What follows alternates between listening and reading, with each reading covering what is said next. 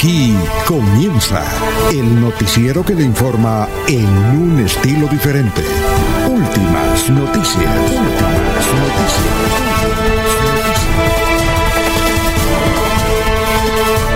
La información analizada por los expertos, sin sesgos, explicada con detalles, sin tanta carreta. Últimas noticias por Radio Melodía, también por Facebook y YouTube Radio Melodía. Director Alfonso Pineda Chaparro.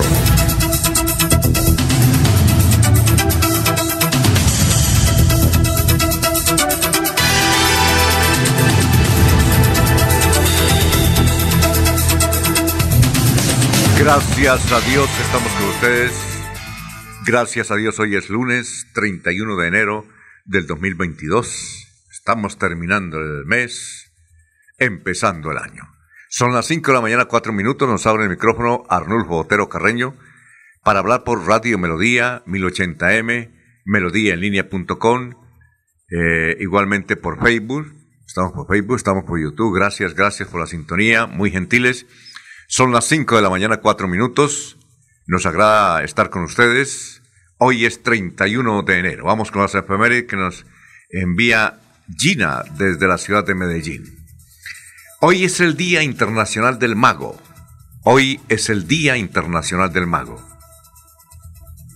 En 1888 muere en Turín, Italia, San Juan Bosco. San Juan Bosco, un gran educador, ¿no? Un día como hoy, en 1948, fue asesinado el pacifista Mahatma Gandhi extraordinario, líder espiritual, eh, que liberó a la India, Gandhi, un día como hoy en 1948. ¿Qué tal esa película extraordinaria, larga, pero, pero encantadora? Eso hay que verla concentrado. Un día como hoy, en 1908, nace Atahualpa Yupanqui, cantante, guitarrista y poeta argentino. Entre su tema Estrella está Los ejes de mi carreta. Atahualpa Yupanqui. Son las 5 de la mañana, 5 minutos. Empezando la semana, vamos a saludar a nuestros compañeros que ya están en la mesa virtual de Radio Melodía. Laurencio Gamba está en Últimas Noticias de Radio Melodía 1080 AM. Bueno, Laurencio, a, las 5 de la mañana, 5 minutos, ¿cómo se encuentra usted en esta mañana del lunes? Alfonso, el saludo para usted, para don Eliezer Galvis. Parece que por ahí también al señor Ernesto Alvarado, que está preparado, igual que para el doctor Julio y muy especialmente para Nulfo Otero Carreño, quien está en la parte digital.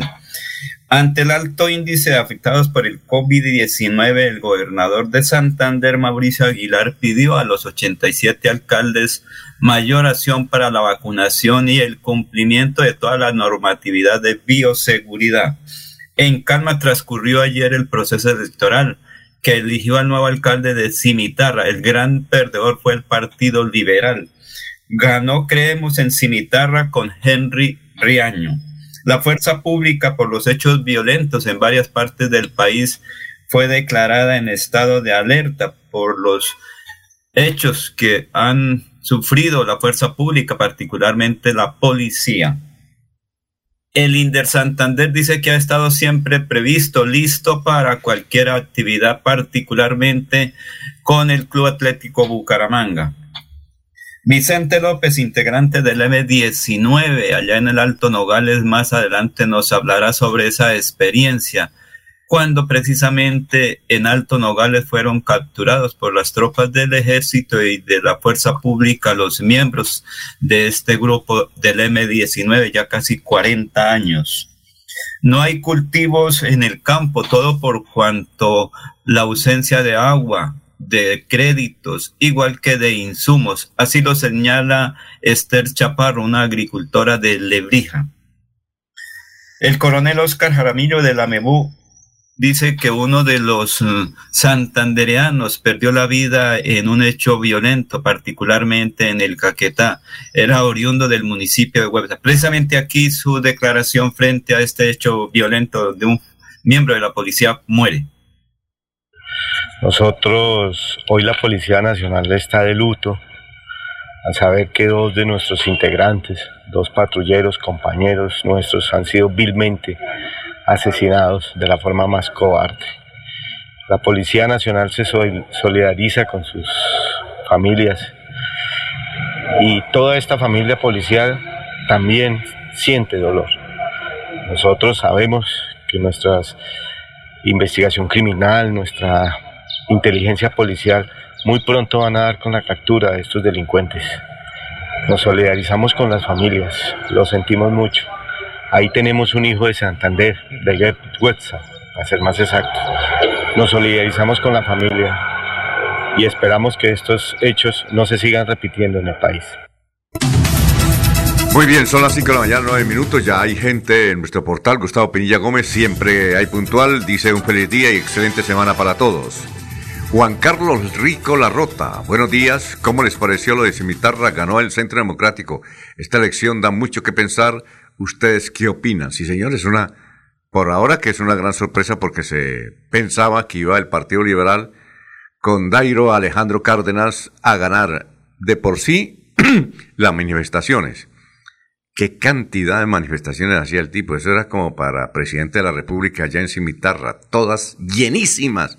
Esto significa que no el que llene plazas es el que va a ganar. Eso sirve para la foto. Pero el caso de Cimitarra está demostrado eso. Aquí me, don Jorge Abel Flores cada rato nos mandaba esa cantidad de gente por todos lados, no solamente él, sino muchos de Cimitarra. Mire cómo está bien del Partido Liberal, eso increíble, muchísima, pero muchísima gente. Y el que ganó eran muy lánguidas las concentraciones. El que ganó debe ser por el asunto virtual, pero sí, es una sorpresa. Es una sorpresa, de eso hablaremos más adelante. Lorena Sánchez nos escribe muy buenos días para todos. Son las 5 de la mañana, 10 minutos. Para don Jairo Macías, que ya está integrado, él vive en cabecera. Don Ramiro Carvajal, de Deportivos Carvajal. Aníbal Nava Delgado, gerente general de Radio Taxis Libres, que tiene el teléfono 634-2222. Igualmente, don Lino Mosquera, está Juan José Rinconosma, Benjamín Gutiérrez, eh, igualmente Peligan, gran Peligan. Eh, también eh, don Jairo Alfonso Mantilla, Sofía Rueda, William Rodolfo Niño Mancipe. Dice, ¿qué derrota la del Bucaramanga? ¿Y ahora dónde jugarán? ¿Como local? Sí, ese es el lío, ¿no? Pues que no necesita, no necesita estadio. Pueden jugar en pie de cuesta, un estadio pequeñito y listo, en Florida Blanca. Eso por ahora no hay ningún problema pero que no se lleven del área metropolitana al Atlético Caramanga. Eh, ¿y, qué me dicen de la selección Colombia? Bueno, un saludo también para Pedrito Galvis, Pablito Monsalve y para usted, Eliezer. ¿Cómo se encuentra Eliezer? Muy buenos días.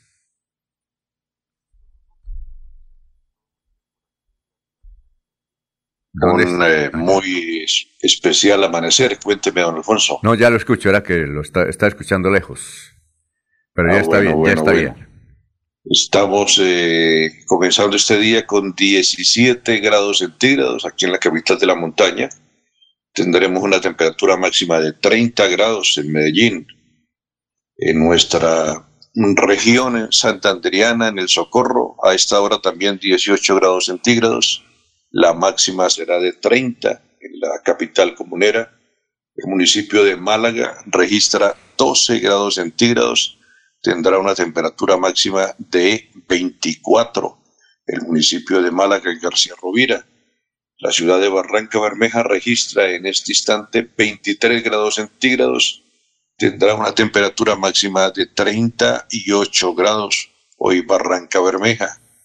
El municipio de San Gil nos muestra un clima actual de 19 grados centígrados. La máxima de San Gil será de 30 grados en este día. Me contaban por allá por los lados de contratación que el verano ha sido muy fuerte en este comienzo de año. El municipio de Vélez registra 8 grados centígrados, tendrá una temperatura máxima de 22 grados. El municipio de Vélez. La municipalidad de Puerto Wilches registra en este momento 22 grados centígrados, la máxima será de 38 en Puerto Wilches. La capital del país, la ciudad de Bogotá, nos muestra un clima bastante frío, 8 grados en Bogotá, la máxima será de 22 grados centígrados.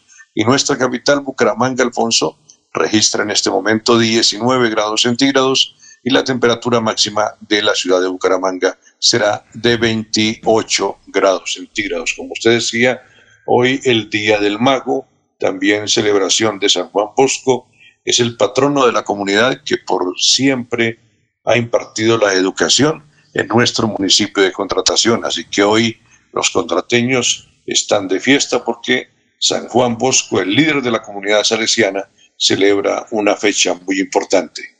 Muy bien, gracias Elías. Son las 5 de la mañana, 13 minutos. Javier Pico dice buen día. Efraín Gil Ordóñez, muy buenos días. Eh, también nos escribe eh, William Niño desde el municipio de Suratá. Jorge nos dice, ¿qué hacemos con los dos equipos? Definitivamente los hinchas del Bucaramanga muy sufridos. La selección Colombia mal y nuestro equipo el alma mal. ¿Qué hacemos? 5 de la mañana, 14 minutos. Eh, antes de, a ver, vamos, antes de ir con el, nuestro antropólogo, no sabemos si el doctor Luis José Arevalo está en Argentina o va para Argentina porque él estuvo en Barranquilla, él siempre acompaña a la selección Colombia. Muy bien, pero antes vamos con el obituario. En San Pedro están la señora Margarita Tolosa de Sierra, la señora Leonor Morales de Carrillo, el señor Esteban León Sarmiento, el señor Juan Manuel Barrera Parra, cenizas presentes, el señor Pedro Pablo Salazar Carreño, cenizas presentes, el señor Pablo Emilio Valencia García, cenizas presentes, el señor Feliciano Barreto Jiménez, el señor Daniel Antonio Gamboa Orduz. Eso en San Pedro, en Los Olivos. Están Adelaida Adarme de Villamizar y Edmundo Vinasco Torres. Son las 5 de la mañana, 15 minutos. Los saludamos a usted, doctor Luis José Arevalo, donde se encuentre y tenga usted muy buenos días con el pensamiento de hoy. Muy buenos días, estimados oyentes y periodistas del noticiero Últimas Noticias de Radio Melodía. Feliz semana para todos. Y esta semana iniciaremos con los mantras de gratitud. El primero, gracias a la vida que me inspira, me renueva y me da la oportunidad de evolucionar diariamente gracias al lugar donde estoy aquí y ahora, pues este lugar necesita de mí y yo necesito de él. Y gracias a todos los órganos de mi cuerpo que funcionan en plena armonía y perfección. Bueno, muchas gracias, doctor Luis José. Son las 5 de la mañana, 16 minutos. Si está en Argentina, nos comunica para aprovecharlo noticiosamente en Buenos Aires. Eh, claro que con esa excepción, pues no hay mucho ánimo para acompañar a la selección Colombia en forma física. Son las 5.16. Vamos con los titulares de las noticias. Uno, como lo decía Laurencio, uno de los agentes escoltas del gobernador del Caquetá, que fue atacado misericordiamente allá en su tierra este fin de semana, era de Santander. William Adolfo Echeverría Velasco, de Websa, 29 años bueno, falleció en Yopal eh, un santanderiano, Yamil Eduard Álvarez. Era el procurador en Yopal, capital del Casanare. Había sido procurador aquí en el departamento de Santander. Tenía 59 años. No fue por COVID. Fue un infarto. Lo sorprendió un infarto. Yamil Eduardo Álvarez, santanderiano humagués. Son las 5.17. Todos los buses, unos 200 de Unitrans, la empresa más antigua urbana de buses del oriente colombiano, pues están paralizados por falta de una póliza. Si no hay póliza, no pueden trabajar. Y hay 200 buses ahí establecidos. ¿Cómo, ¿Cómo harán para las rutas? En materia de COVID, en Santander, ayer domingo, 13 fallecidos y, y 1.350 contagiados. El departamento alcanzó los 270.362 casos desde que inició la pandemia. Fallecieron cinco mujeres y ocho hombres en Bucaramanga, Florida Blanca, Girón, Socorro, Málaga, San Gil, Vélez, Barbosa, Zapatoca y Barranca Bermeja. Y como lo mencionamos al principio y los oyentes nos dicen que si hay sorpresa, Henry Riaño Castillo es el nuevo alcalde de Cimitarra para lo que resta del periodo 2022-2023. El candidato es de la coalición de cuatro partidos políticos eh, mm, y derrotó con 7.901 votos a Dairon Alejandro Cárdenas del Partido Liberal, que obtuvo 6.012 mm, votos. Y este señor casi lo, eh, le saca dos mil votos. Germán Albeiro Sabogal Yarse, hermano del fallecido alcalde Wilfran Sabogal Yarse, obtuvo el tercer lugar con 248 votos. En total, 14.706 cimitarreños acudieron a las urnas en las 72 mesas instaladas que equivalen a una abstención del 49, casi el 50%. Eh, Riaño Castillo, es hermano de Alfonso Riaño, que fue representante de la Cámara por Convergencia Ciudadana, es eh, de la coalición Creemos en Cimitarra. Fue avalado por los partidos Centro Democrático, la U, Cambio Radical y ADA. Había obtenido la segunda votación en las elecciones del 2019 para la alcaldía con 4.861 votos y por ese motivo ejerció su derecho a la curul de la oposición en el Consejo Municipal. Su principal bandera, la de Henry en la actual campaña a la alcaldía, fue combatir la corrupción ante los escándalos de obras inconclusas convertidas en elefantes blancos, la mala calidad de otras obras como el patinódromo y el carrusel de contratos de servicios, de servicios personales en la alcaldía y en el Hospital Integrado San Juan, entre otras irregularidades que le pasaron factura al Partido Liberal. Eh, una de esas obras inconclusas y elefante blanco es el monumento a la corrupción. Don Freddy Anaya, que, fue, eh, es contralor del departamento de Santander, él está recorriendo los municipios que él vigila, que son ochenta y pico, y se encontró en Cimitarra con la joya de que construyeron un puente. Oiga, pero resulta que cuando terminaron el puente, oiga, aquí no hay carretera, construimos un puente y no hay carretera, no hay, no, hay carretera ni por punta y punta. Entonces él sacó la fotico, hizo el video y lo envió. Esos hechos es que no saben ni robar, ¿no? En Cimitarra los ladrones del, de la cuestión pública no saben ni robar. Es que no, no les da pena, ¿no? Y, roban a machete. Es decir, construyeron un puente, un puente, y se les olvidó que ahí no hay carretera, ¿no? ¿Para dónde va, no? El puente es ahí, no hay carretera. Y para, para construir la carretera, otros 10 años, ¿no? Esa es la forma. Por eso es que ganó don Riaño Castillo porque la gente, a pesar de que Riaño Castillo, sus manifestaciones eran láguidas, por ahí me, me enviaban foticos, no, este man, no, vea, el, hermano de, Alfonso Riaño va a quedar de último, eso casi no, sale la gente, pues sí, la gente está en secreto y vamos a votar por, por Alfonso, por, digo, por Henry y no por el que, el que representa, según en Cimitarra, lo que dicen, la corrupción, golpe duro para el Partido Liberal. Muy bien. Eh, seguimos con las noticias. El sistema público de bicicletas de Bucaramanga vuelve a prestar sus servicios. El señor alcalde, doctor Juan Carlos Cárdenas, dice que Clovi volverá a ser abierto al público a partir de mañana, 1 de febrero, y pondrá en funcionamiento 350 bicicletas mecánicas, eléctricas y patinetas. Todas estas estarán distribuidas en 16 estaciones por la ciudad.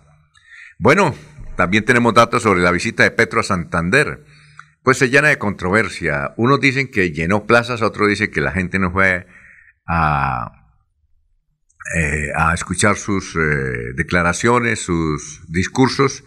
Vimos una foto realmente en Girón que sí hay poquita gente, pero en pie de cuesta sí se llenó, era impresionante, según la foto que nos mostró, nos mostraron. Entonces, los que siguen a Petro dicen que fue espectacular y los que critican a Petro dicen que fue mala. En todo caso, ahí están las las dos versiones. Como decía Honorato de Balzac, libros que me tocó obligatoriamente leer allá en Barichara, con el profesor de literatura, y aquí en el Tecnológico Santanderiano. Honorato de Balzac decía, eso depende con el cristal que se mire. con el cristal que se mire usted lo ve, por donde esté. Eh, en Girón sí, el, doctor Petro pronunció ahí en el atrio un importante charla donde él recordó sus años cuando vivía en el barrio El Poblado, creo que en 1987, 1988. Eh, tuvimos la oportunidad de no entrevistarlo porque él era se estaba escondiendo del ejército, pero sí nos lo presentó en ese tiempo representante a la Cámara, Faisal Mustafa Barbosa, conservado, dijo, mira, este muchacho lo, lo persigue la justicia porque es del M19 y él estaba escondido ahí en el, eh, ¿En qué? En el barrio. Yo pensé que era en Santa Cruz, no es en el poblado. Él lo dijo. Ahí conoció a su primera esposa. Ya tiene hasta nietos. Su primera esposa, sus hijos, sus hijas están en Europa. Y, habló sobre.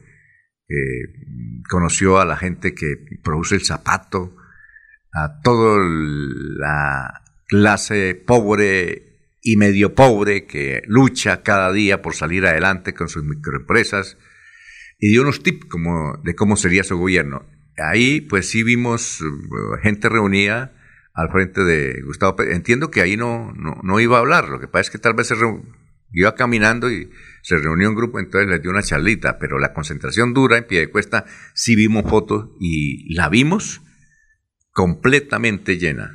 Eh, allá eh, allá el parque principal está completamente lleno, una manifestación espectacular. Bueno, otra noticia buena, son las 5 de la mañana 24, es que Ángel Hernández, luego de tres meses de todas las complicaciones de salud y bajo el poder de la oración, dice que salió del Hospital Internacional de Colombia. Está en su casa, ya vive cerca al, al Hospital Internacional en un apartamento ahí en pie de cuesta. Ángel Hernández, la saludamos y ojalá que poco a poco se vaya recuperando y así será. Bueno, la pelea entre el Atlético Bucaramanga y el Inter Santander por el estadio Alfonso López, a través, de, a través de un comunicado del Atlético Bucaramanga informó que buscan otro escenario deportivo para sus partidos. Y los señores de Inter Santander dicen, no, lo que pasa es que el Atlético Bucaramanga lo quiere todo gratis, ¿no? Todo gratis. El estadio es del departamento y debe pagar un, un arriendo, es exiguo, es que, es decir, el Atlético Bucaramanga, mientras no cambie de dueño, seguirá así, porque el dueño lo que le interesa es el billete, la plata. Eso es un negocio, pues él tendrá sus razones. Dice, yo compro un equipo es para que me dé plata. Ah, hay que decirle a ese señor que escuche declaraciones de los dueños de los grandes equipos del mundo. Ahí está ahora por internet y está en español. Como por ejemplo el señor eh, que está al frente de equipos como el Liverpool dice que un equipo cuyos directivos jueguen para hacer plata, ese equipo nunca será, nunca se ganará uno que otro torneo, pero nunca será importante, no será demostrar. Eh, el mismo presidente ejecutivo del River Plate, en otra declaración que le dio a Infobae, que es una gran agencia de noticias, dice, vea, los equipos de fútbol del mundo deben ser hechos para servirle en eh, esparcimiento a la comunidad. El que fije los resultados en el dinero es un equipo que se va para atrás, se va para atrás. Y evidentemente es así. Y el señor dueño del Atlético Bucaramanga sería muy bueno que le colocara un audio, si no le gusta leer, para que en esa misión principal del Atlético Bucaramanga no sea hacer plata. Y como él es dueño del equipo, es un negocio, es un negocio, dice, si, si no me da plata, pues listo. Es que nos decían funcionarios del Inde Santander que ni siquiera paga el personal para que limpien los baños. Ni siquiera eso. Ni siquiera pone el papel higiénico. Ah, el señor dueño del Atlético Bucaramanga, no. Realmente nosotros somos muy, muy pasivos aquí los, y la crónica deportiva también es muy pasiva, ¿no? Hay que, hay que darle. Como Alfonso, ahí está el doctor Julio Enrique. Ah, sí, bueno, vamos a ver para que nos ayude a desahogar de este equipo de equipito que tenemos, no por culpa del Atlético Gramaga y no por culpa del dueño, que él tendrá sus razones. Le gusta el billete, este es un negocio. ¿Sí? Yo recuerdo que un amigo, yo sí les he contado acá, quería, un amigo, ¿no? Un señor mexicano quería comprar el, Atlético Gramanga y eh, alguien fue a decirle que cuánto valía y dijo que valía en ese tiempo 15 mil millones de pesos. ¿Quién lo hará? ¿Quién lo hará? Bueno, vamos a saludar como se merece al doctor Julio Enrique Avellaneda.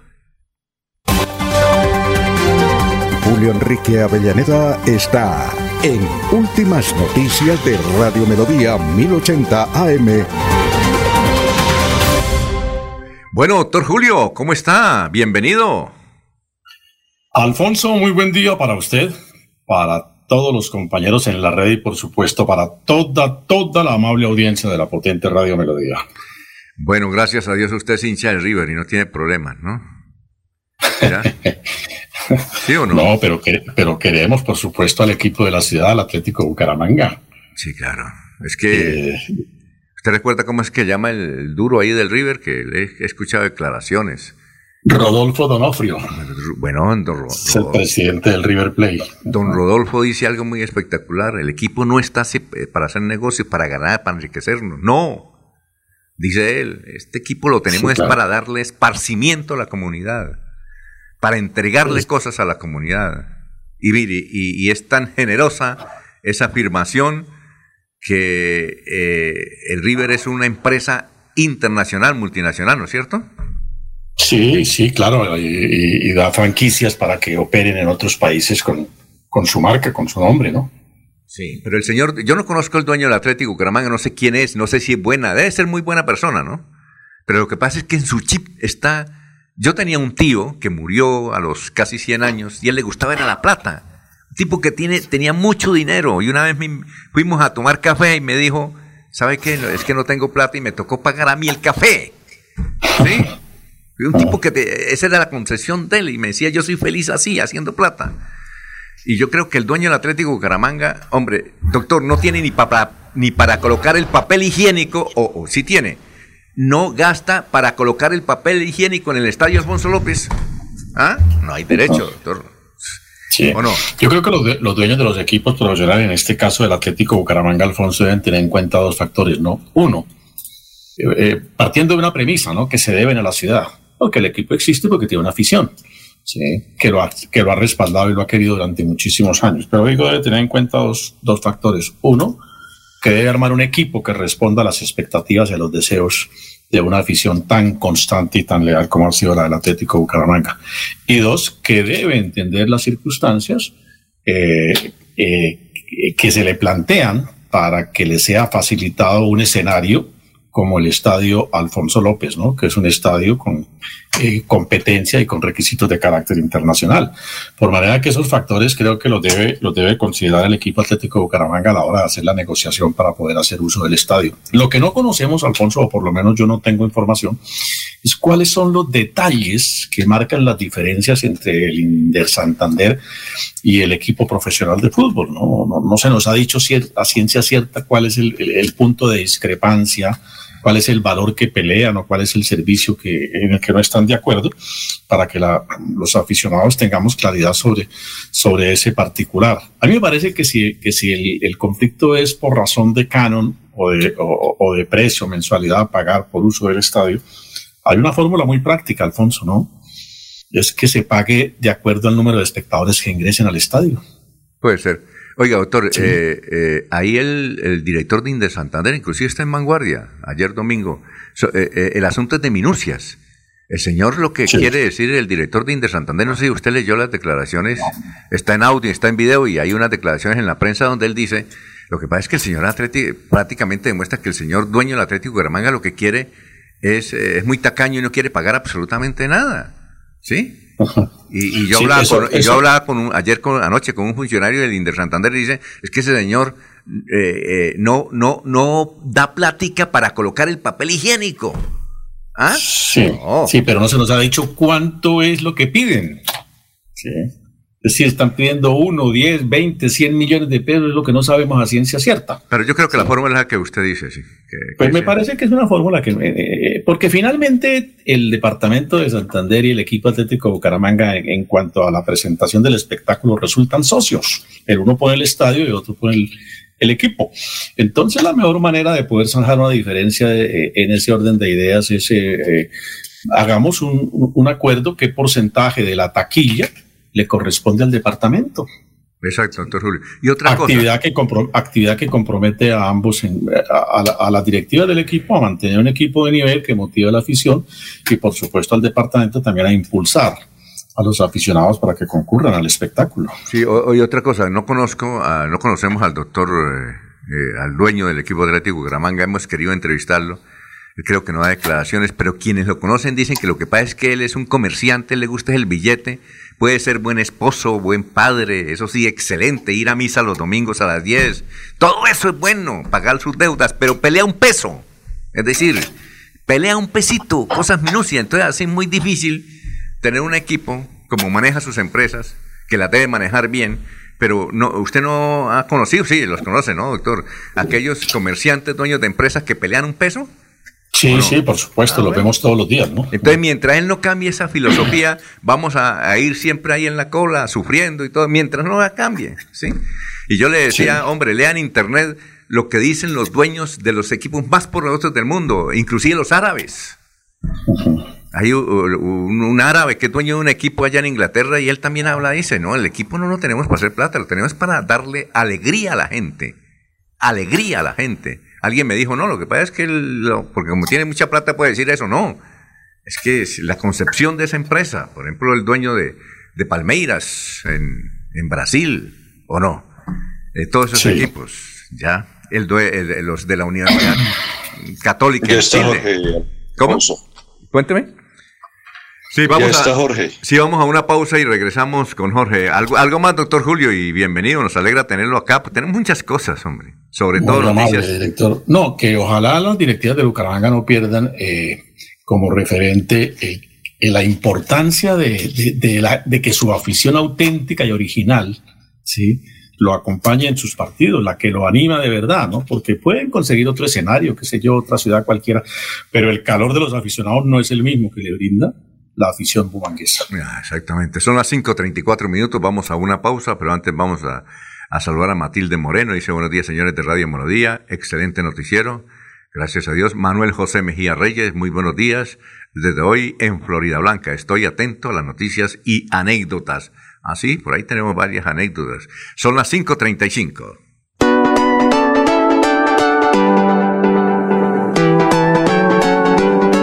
Melodía, Melodía, Radio Sin Fronteras. Escúchenos en cualquier lugar del mundo. Melodíaenlínea.com es nuestra página web. Melodíaenlínea.com, señal para todo el mundo. Señal para todo el mundo. Radio sin límites, Radio sin fronteras. Radio Melodía, la que manda en sintonía. Comienza este 2022 recargado de bienestar y felicidad con nuestra feria escolar en el supermercado Cajazán Puerta del Sol, en donde encontrarás grandes beneficios como el bono escolar, descuentos especiales, más el acceso a crédito y lo mejor de todo, disponemos de una gran variedad de parqueaderos suficientes para que nos visites. Bienvenidos. Yo sé que es lo bueno.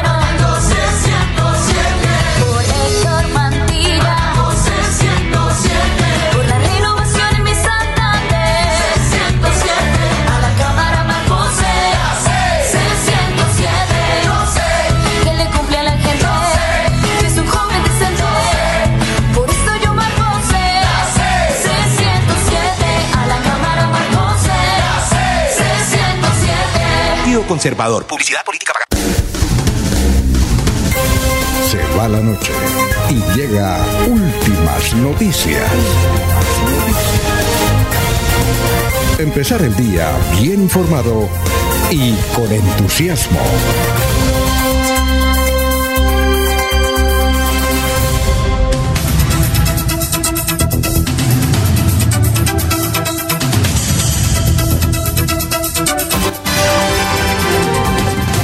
Caicedo está en Últimas Noticias de Radio Melodía 1080 AM. Gran Jorge, ¿cómo está? Tenga usted muy, pero muy buenos días.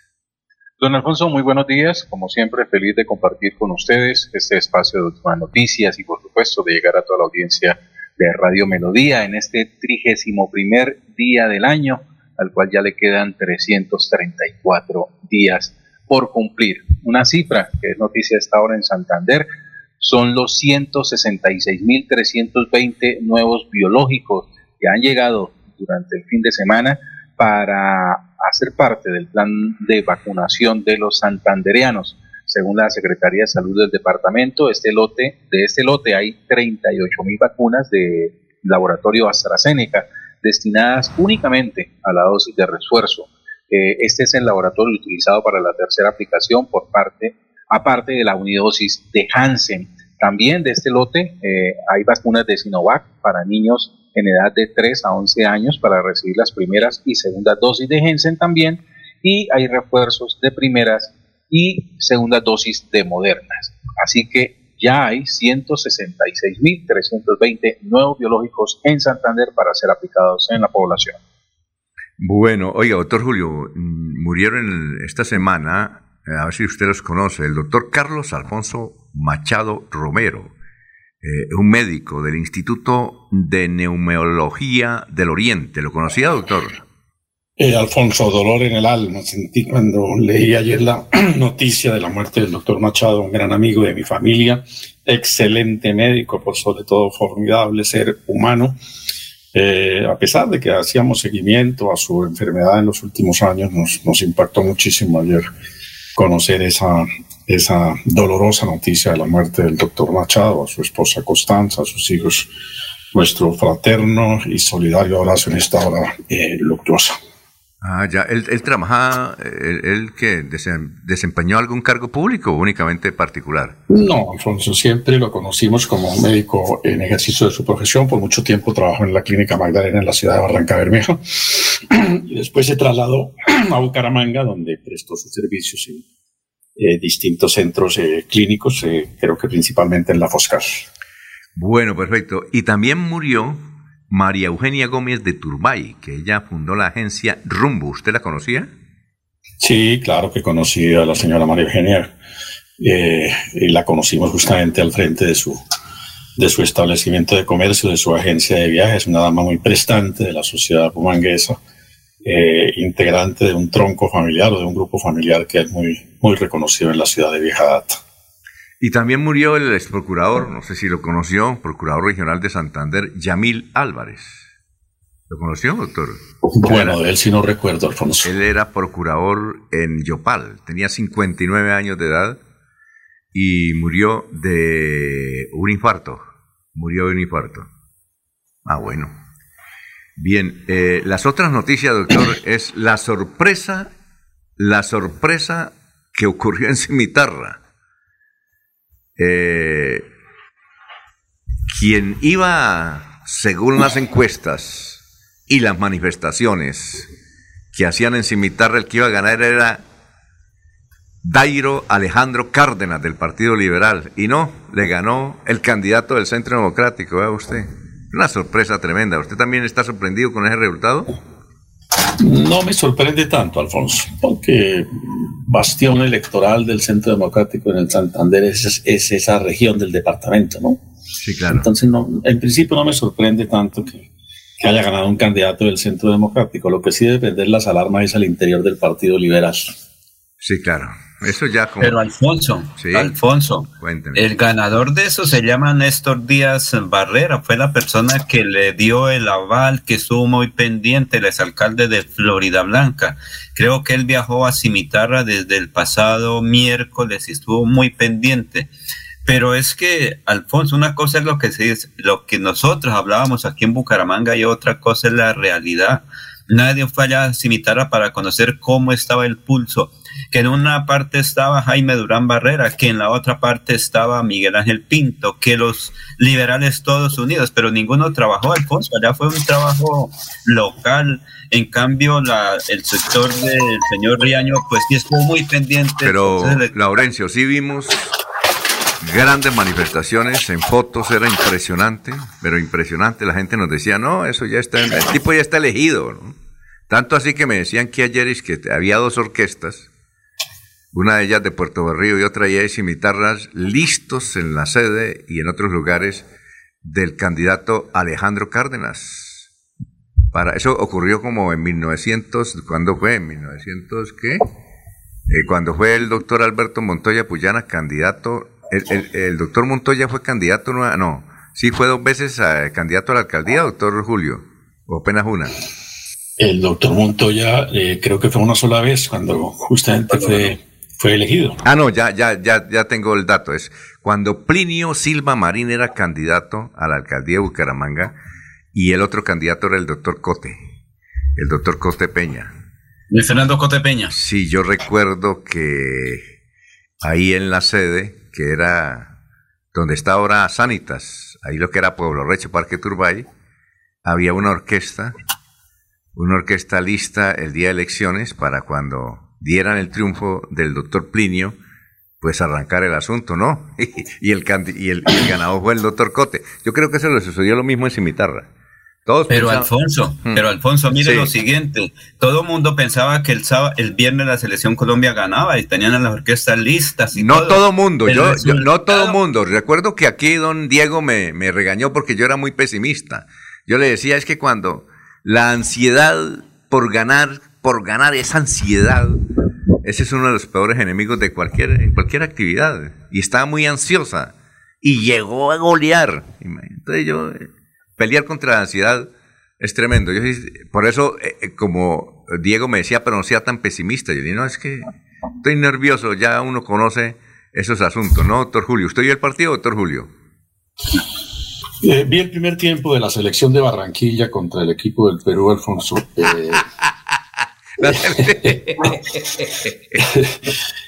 Y, pues eh, digamos que el primer tiempo, en, mi modesto conocimiento, en mi precario conocimiento del fútbol, mm, me gustó el ánimo con que el equipo salió. Desafortunadamente no pude ver el segundo tiempo. Ah, bueno, perfecto, ¿no? Lo que dice Laurencio, sí, eh, hay mucha, toda la mayoría, inclusive Laurencio, usted iba, señalaba que, que Colombia ganaba, ¿no? Claro. Pero Alfonso, es que los partidos se ganan es cuando en el último minuto. El proceso electoral de Cimitarra fue hasta las 4 de la tarde. Miren los resultados. Es que la gente hace cuentas, pero no espera el resultado final. Eh, mucha gente decía Colombia tiene que ganar porque no quedamos por fuera. Y allá en Cimitarra la gente decía, no, es que el Partido Liberal en todas sus tendencias eso estaba trabajando intensamente, pero no conocían cuál era el trabajo de Henry Riaño y del Centro Democrático, del Partido de la U, de ADA y Cambio Radical y de la gente ahí de Cimitarra, los productores, los gremios económicos. Eso lo que faltó fue allá, como los que fueron a Barranquilla, salieron al final, dijo, no, pues como dijo una señora, mejor me hubiese ido para mí en vez de perder a Colombia. Muy bien. Eh, dígame, don Jorge. Eh, eh, la, apreciación, el apunte del doctor Avellaneda me recuerda el comentario de un narrador deportivo argentino que estaba precisamente en una, una transmisión de un partido entre Argentina y, digamos que Perú era el otro equipo. Ganó Perú 1 por 0 y al final del encuentro el narrador dijo, bueno, che, de esta manera ha terminado este partido entre los seleccionados de Perú y Argentina, con un gol para el Perú y cero golazo para Argentina. Está bueno. y, volviendo, y volviendo al tema de las elecciones en Cimitarra, lo que sorprendió don Alfonso Verdad fue la votación del candidato Germán Albeiro Sabogal Yarse, 248 votos. El hermano de... ¿A qué le estaba apuntando ese candidato? Sí, el hermano de hermano del desaparecido alcalde. Ajá. Sí, sí, claro. Frente a la votación, por ejemplo, de, de, Dairo Alejandro Cárdenas, que obtuvo la segunda votación con 6.012 votos, y quien resultó era ganador Henry Riaño con 7.901 votos. ¿Quién le calentó el oído al señor Germán Albeiro Sabogal? Sí, sí, claro. Pero Alfonso, mire, la gente decía que eh, Sabogal iba a hacer perder al Partido Liberal, pero ni siquiera con esos 300 votos que él sacó, el Partido Liberal alcanzó. Es que casi lo, doble, casi le saca 2.000 votos de diferencia Henry Riaño al Partido Liberal, porque era unido en todas sus tendencias el Partido Liberal. No sé qué vaya a ocurrir el 13 de marzo. Bueno, vamos a una pausa, pero antes, eh, Jorge Eliezer Hernández dice, el ex, el procurador Álvarez que falleció fue el que hacía las uñas en la oficina mientras eh, mencionaba el reparto de asignaciones para sus funcionarios. Ah, sí, ese escándalo fue hace como dos años, ¿no? Del procurador que se hacía las uñas en Bucaramanga. Por eso fue enviado desterrado de Santander y el señor no lo, no lo pudo superar. Este polémico procurador fue el que puso a trabajar a su hija en el Consejo de Bucaramanga cuando empezaba la oficina o la odisea de la elección a dedo de un personero de bolsillo de los concejales. Gustavo Pinilla Gómez dice, el dueño del Atlético Bucaramanga siempre lo ha querido llevar a la B, porque con equipos baratos recibe más de 10 mil millones por derechos de, TV, de televisión y la de mayor asume los gastos de desplazamiento y hoteles por ser fundador del gremio futbolístico. Ese caballero o callero solo quiere billetes, sí, uno lo comprende, pero eso no debe ser así. Son las 5.48. Yo sé que es lo bueno.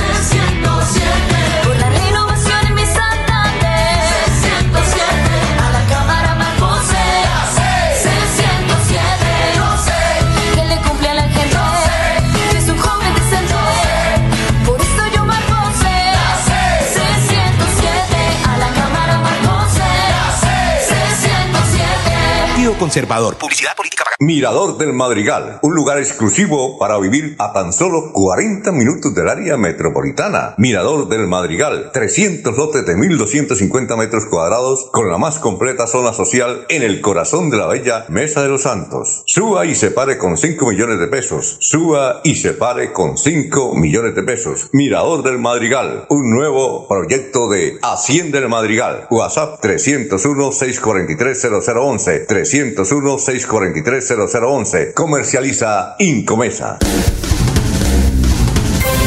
Se va la noche y llega últimas noticias. Todos los días, desde las 5 de la mañana, empezar el día bien informado y con entusiasmo.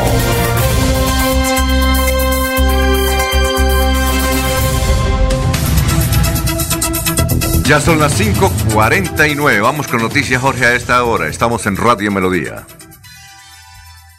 Jorge. Bueno, Eliezer, buenos días. Eliezer, siga usted mientras tanto. Mientras don Jorge toma el café. Jorge, eh, digo Eliezer. Ya está Jorge. ¿A Jorge? Aló. Tranquilo, sí señor. Ah, un pequeño problema aquí de conexión. Se, le, eh, partió, se le partió el pocillo. Eh, uno de los, sí señor, uno de los policías que resultaron muertos en el atentado en el departamento de Caquetá contra el gobernador de este departamento era el patrullero William Echavarría Velasco, quien llevaba prestando el servicio en esa institución desde hace siete años. Este eh, miembro de la policía falleció en medio del ataque, era oriundo del municipio de Huesa, Santander, y tenía 28 años, de los cuales siete estuvo prestando como servicio a la institución. Desde la alcaldía lamentaron el fallecimiento y extendieron las condolencias por la muerte del patrullero a su señora madre Elvia Velasco y demás familiares y amigos. El ataque se registró cuando el gobernador Arnulfo Gasca Trujillo y su equipo de gobierno se movilizaban vía terrestre del municipio de Solano hacia el municipio de Florencia y en el sitio denominado Miramar fueron atacados con explosivos. Muy bien, eh, Eliezer, noticias a esta hora. Don Alfonso, el INVIMA autorizó el uso de una pastilla contra el COVID en Colombia. El fármaco se llama eh, Molnupiravir. Molnupiravir. Es desarrollado por la farmacéutica Merchar y la noticia un poco más desarrollada dice que el INVIMA aprobó la solicitud de autorización sanitaria de uso de emergencia para este medicamento de síntesis química llamado Molnupiravir, desarrollado por, por MER. El director de INVIMA, Julio César Aldana, informó que a partir de el día viernes del fin de semana, eh, el laboratorio puede comercializar su pastilla antiviral contra el coronavirus en Colombia. En un principio se aplicaría en personas que no están vacunadas el medicamento estará destinado para un grupo específico de pacientes, luego de evaluar la data científica, encontrando un balance riesgo-beneficio aceptable en el momento actual de la pandemia, por lo que aprueba con algunas características especiales para su indicación. Cada cápsula contiene 200 miligramos del medicamento. La dosis recomendada, escuchen esto, para los pacientes adultos es de 800 miligramos, es decir, debe ingerir cuatro cápsulas de 200 miligramos cada 12 horas durante cinco días con o sin alimentos. Se la puede tomar antes de la comida, después de la comida, y solo va a ser suministrada bajo fórmula médica. Entonces, esta es una nueva alternativa para quien no quiere vacunarse porque no le gustan las vacunas, pero si quiere el medicamento, aquí tiene la posibilidad a través de estas cápsulas, don Alfonso. A propósito de eso, eh, doña Berta Galeano nos escribe y nos envía mucha información sobre el cantante Diego Verdaguer. Eh, aquí hay una información que ella nos suministra del tiempo, dice Verdaguer y otros famosos que pagaron con su vida su oposición a la vacuna. Y dice que la hija de Diego Verdaguer estuvo pidiendo ayuda para salvar a su padre, pero fue muy tarde.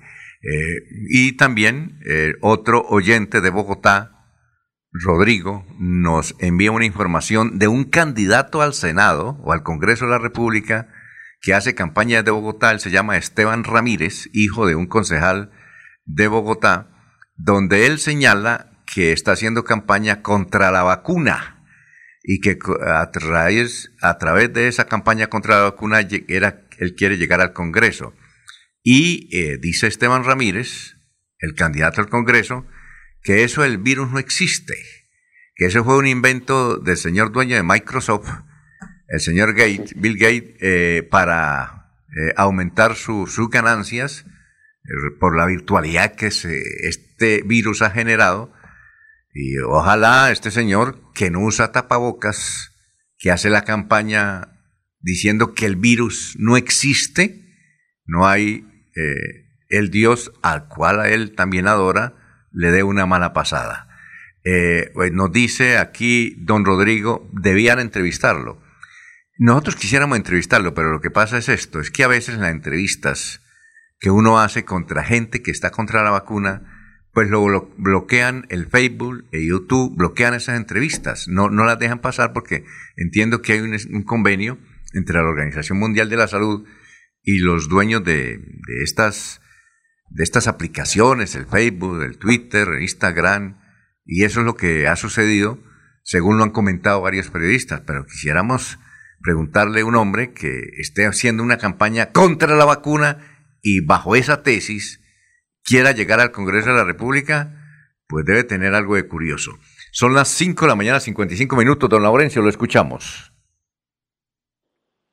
Alfonso, eh, director del Inder Santander, Pedro Carrillo, y la situación del el Estadio Alfonso López y el Atlético Bucaramanga, porque mucho se habla y cosas y cosas, pero aquí está precisamente a este funcionario que tiene con certeza qué ha ocurrido. Desde el gobierno de siempre Santander y el Inder Santander quiero dar respuesta al comunicado de prensa que hace el Atlético Bucaramanga. Sí somos diligentes y sí estamos cooperando con el equipo. Nos hemos reunido en múltiples ocasiones con el doctor Jaime Elías, el cual no puede mentir en estos momentos, que desde el 28 de diciembre del año anterior hicimos la minuta y se acordó todo y nos hemos reunido este año en más de cuatro ocasiones, acordando todos los pormenores de este contrato para que el Atlético Bucaramanga siempre esté aquí, en el Alfonso López, en su casa. No hay que buscar más escenarios, doctor Jaime Elías. Esta es la casa del Atlético Bucaramanga y nuestro gobernador siempre lo ha dicho, aquí se queda el equipo, al igual que el director del Inder Santander. Nos hemos encaminado en un proceso donde queremos es siempre que el equipo juegue aquí, que las damas jueguen aquí. Es decir, ¿por qué buscar otro escenario cuando hay un convenio, hay un contrato en el cual ustedes son los más beneficiados? Son las 6 y 30. A las 10 de la mañana quedaron de venir a firmar, no llegaron. A las 2 tampoco y a las 5 tampoco. Aquí los estoy esperando. Ahí está el contrato listo para la firma. Es dos personas firmando, Atlético Bucaramanga y el Inder Santander como representantes de estas entidades. Señor Jaime Elías, siempre será esta la casa del Atlético Bucaramanga, porque somos el gobierno del deporte. El doctor Jaime Elías es el representante legal, pero el dueño es otro. El dueño es otro. Y ese otro es el que le gusta el billetico. La minucia. Pelea un peso. Y así es muy difícil que un equipo como el Atlético Bucaramanga eh, salga adelante y nos va a tocar, mientras él sea el dueño, eh, eh, ver partidos como el día. ¿Vio el partido de ayer, doctor Julio, con América? Doctor Julio.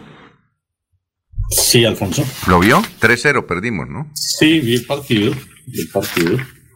Se cayó el equipo en el segundo tiempo, lamentablemente.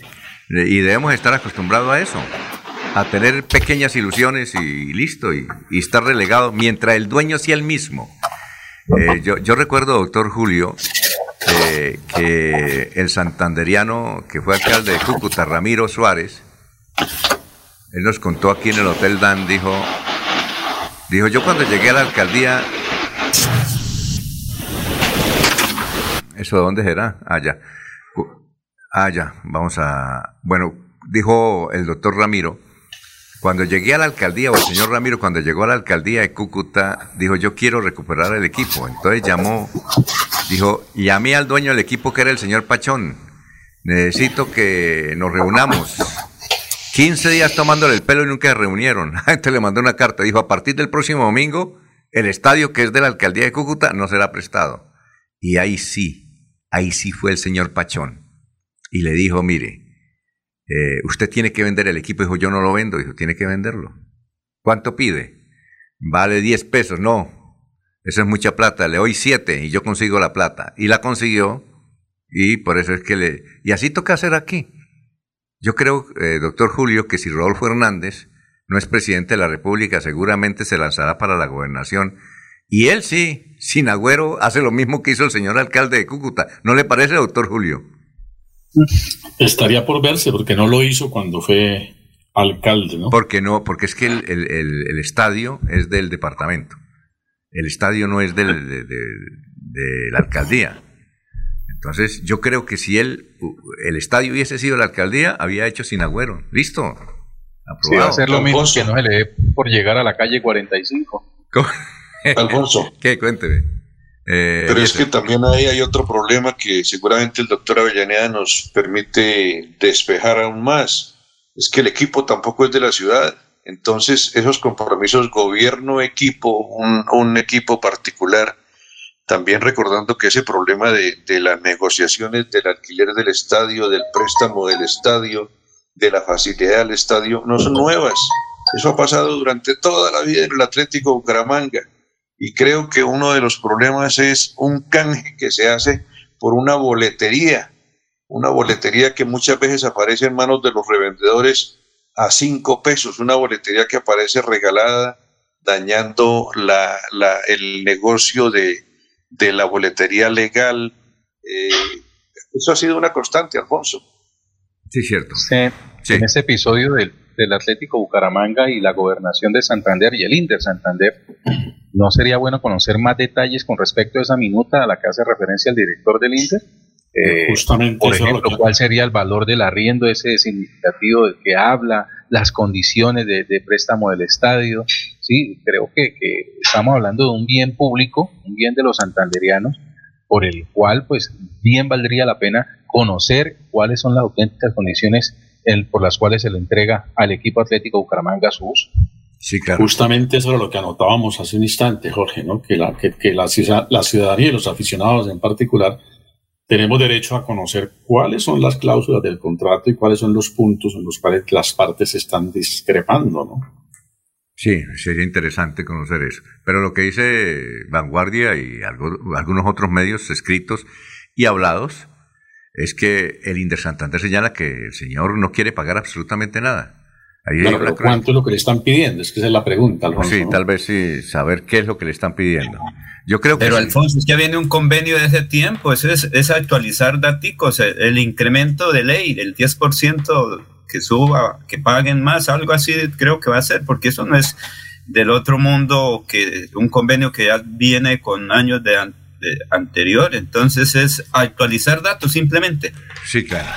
Bueno, vamos a ver, pero sigamos, ¿no? Nos toca seguir siendo hincha, ¿no, doctor Julio?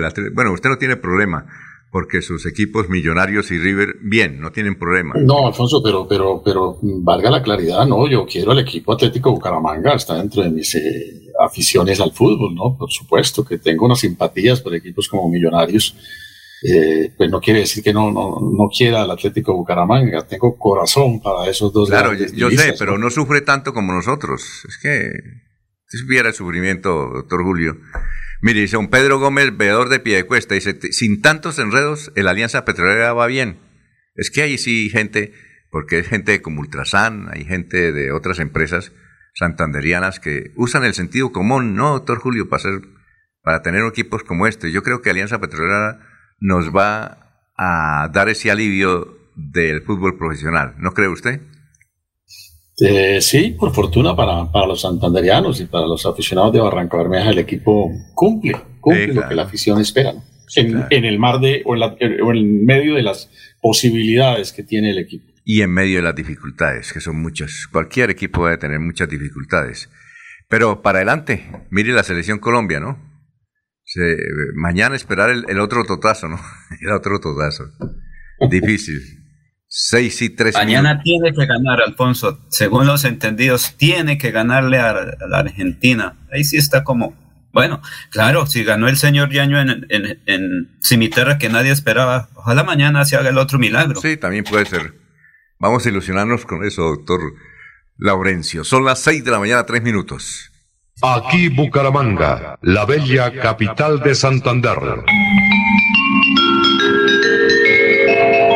Transmite Radio Melodía, Estación Colombiana, HJMH, 1080 kilociclos, 10.000 vatios de potencia en antena, para todo el oriente colombiano.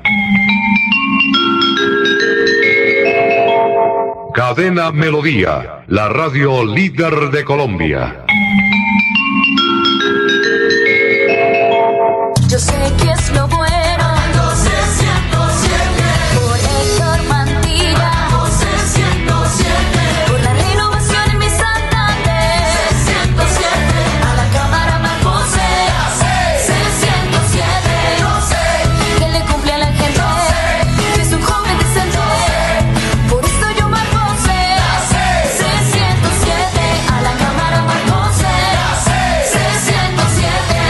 Conservador. Publicidad política ¿Y usted cómo se llama? A mí me llaman en el cultivo triple 15. no, papito. Usted no es hecho en Colombia. Le falta la potencia, la originalidad y la productividad que tiene Nutrimón triple 15, el del punto verde. Definitivamente no se llama triple 15. Ahora hay fertilizantes que quieren imitar a Nutrimón Triple 15, el de siempre. No se deje engañar. El verdadero nombre del Triple 15 es Nutrimón, el fertilizante del punto verde. Monómeros, los originales desde 1967, siempre cosechando lo mejor de nuestra tierra. Radio también estamos luchando contra el COVID-19 y es por ello que algunas emisoras se han silenciado. Superando enormes dificultades, en Melodía seguimos al aire. Con el propósito de continuar acompañándoles como su medio preferido a la hora de la información y el entretenimiento, hemos encontrado como alternativa reducir horas de emisión. Escúchenos de lunes a viernes, de 5 de la mañana a 6 de la tarde, sábados de 6 de la mañana a 2 de la tarde, los domingos de 6 de la mañana a 12 del día. Melodía 1080 AM, en Facebook Radio Melodía Bucaramanga. Es un compromiso de todos lograr que muy pronto nuestro mundo sea mejor que antes. En Melodía seguiremos a su lado por siempre va la noche y llega últimas noticias. Empezar el día bien informado y con entusiasmo.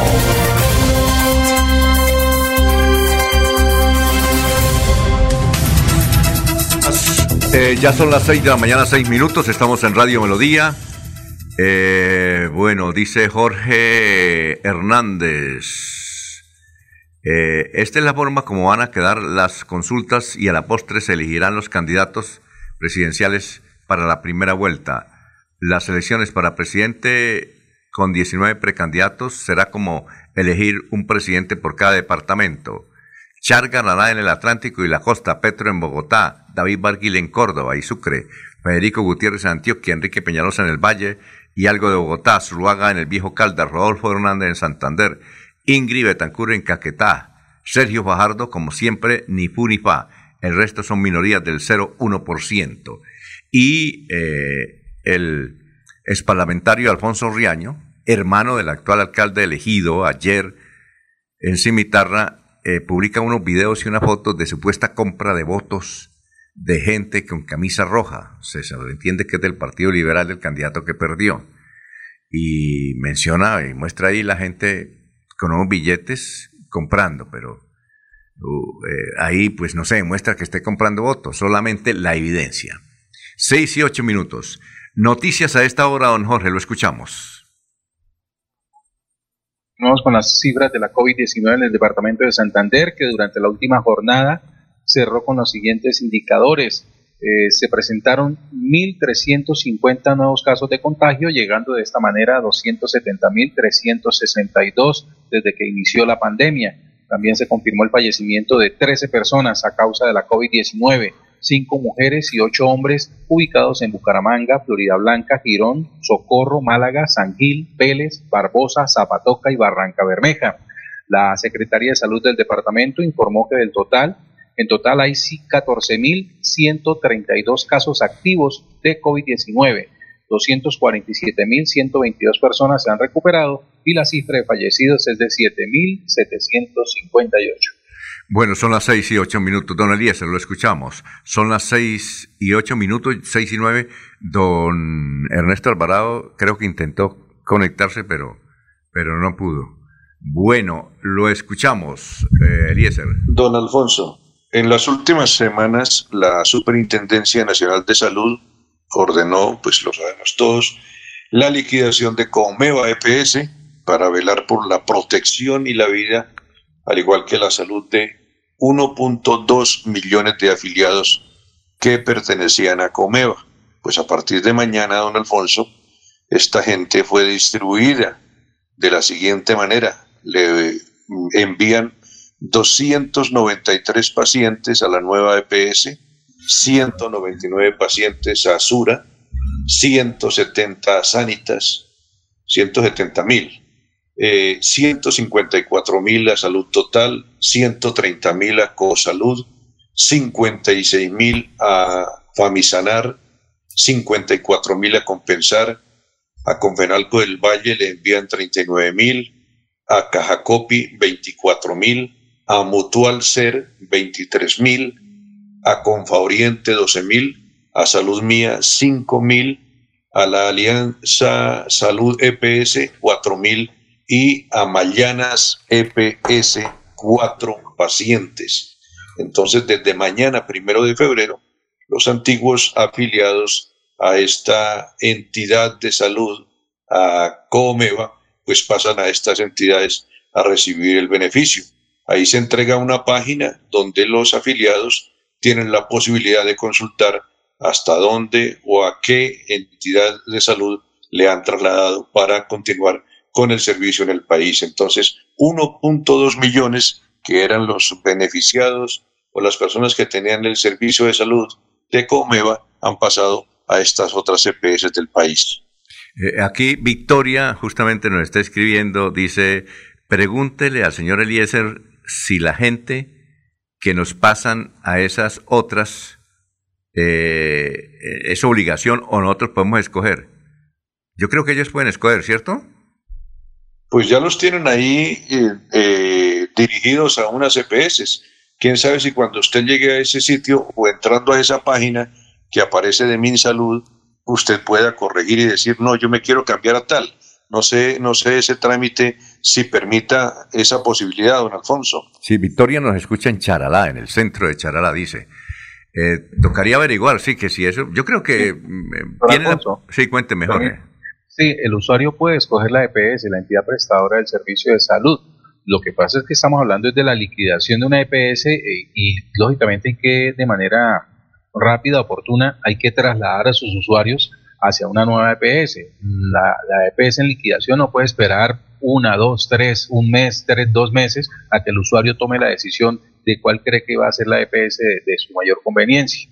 Por eso se hace rápidamente el traslado porque la liquidación tiene un tiene una fecha límite. Entonces uno, Sí, uno supone, uno supone que eh, se hace el traslado y ella puede ir allá y decir, no, yo me quiero cambiar es para otra para otra, para otra entidad y le hacen el trámite, como dice usted, eh, normal. Tres meses después, tres meses después, Alfonso. Ah, tres meses después. Correcto. Ah, bueno. Correcto, lo que dice Laurencio.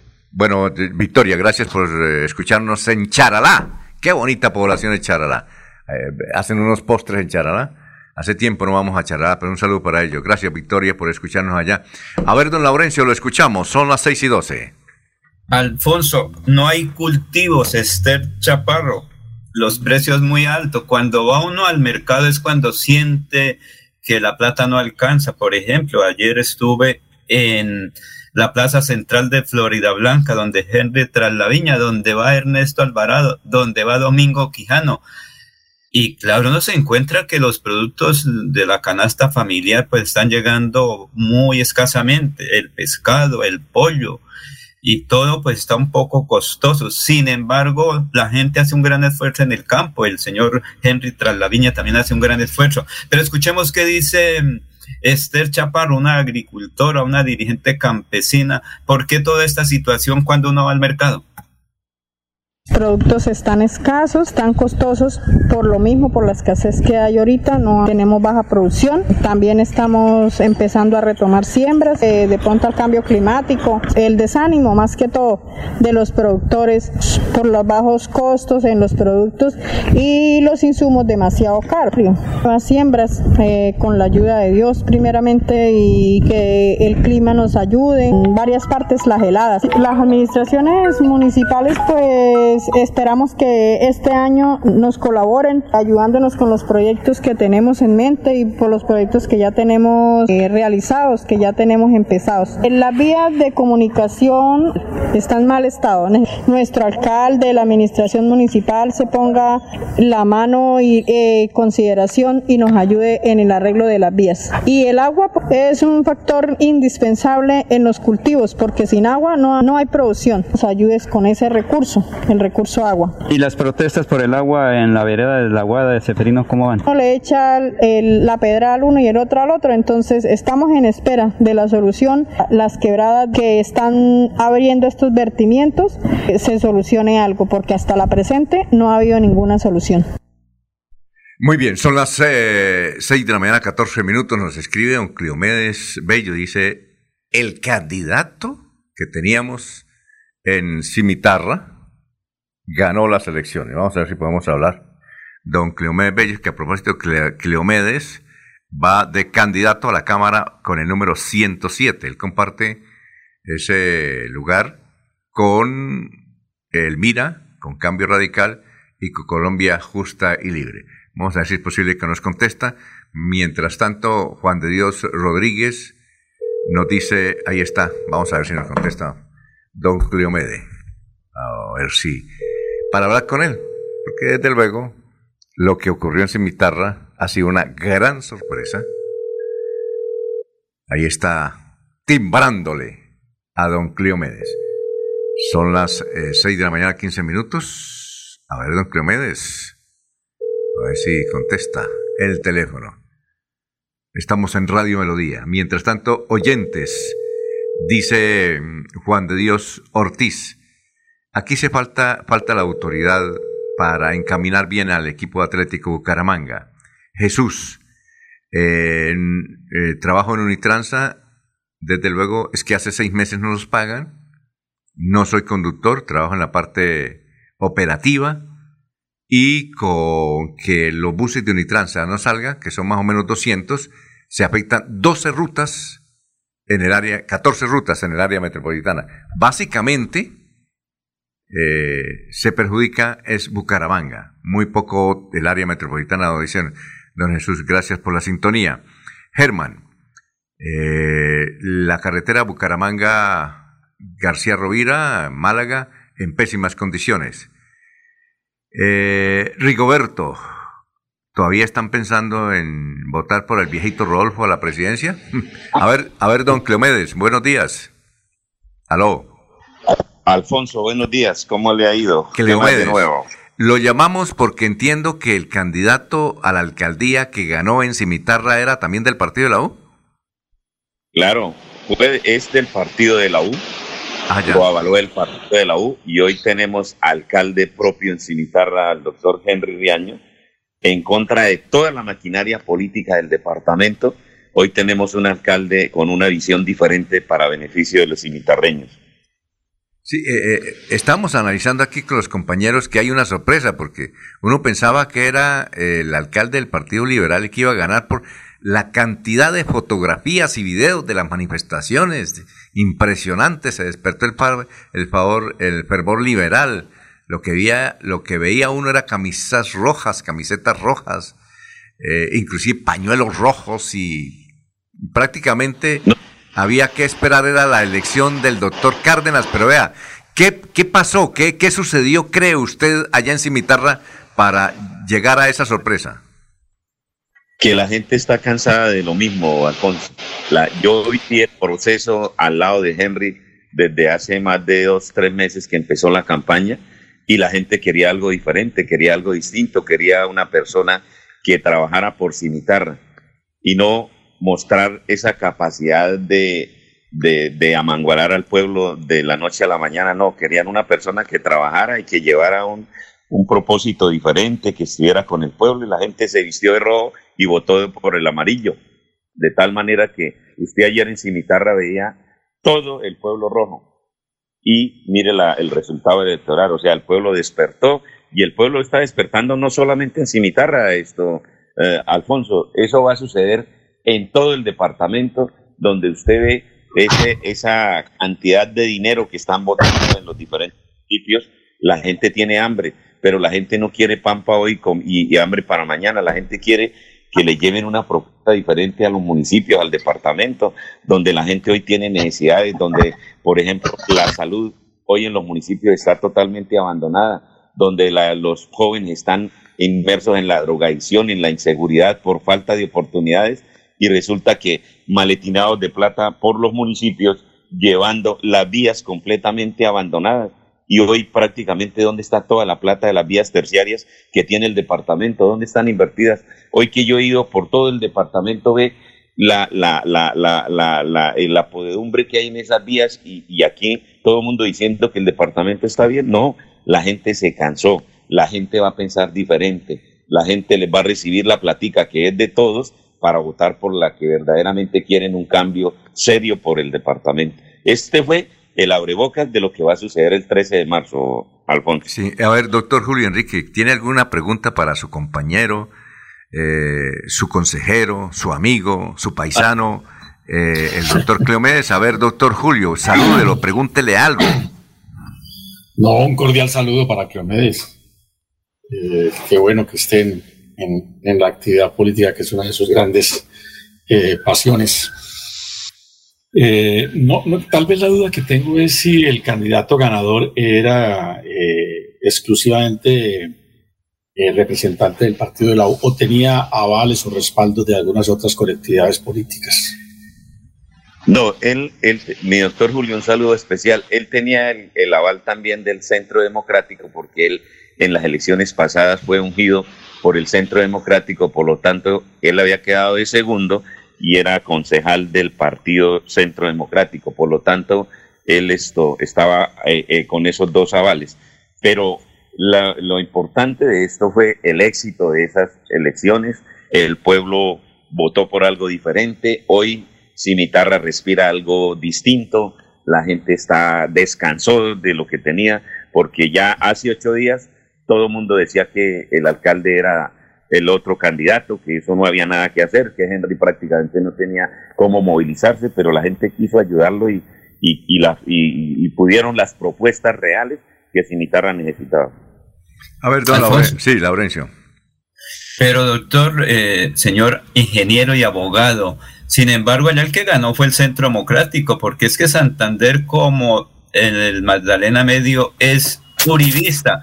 ¿No cree usted que ella fue el resultado de la acción de Antioquia y de los vecinos con el Centro Democrático ese resultado?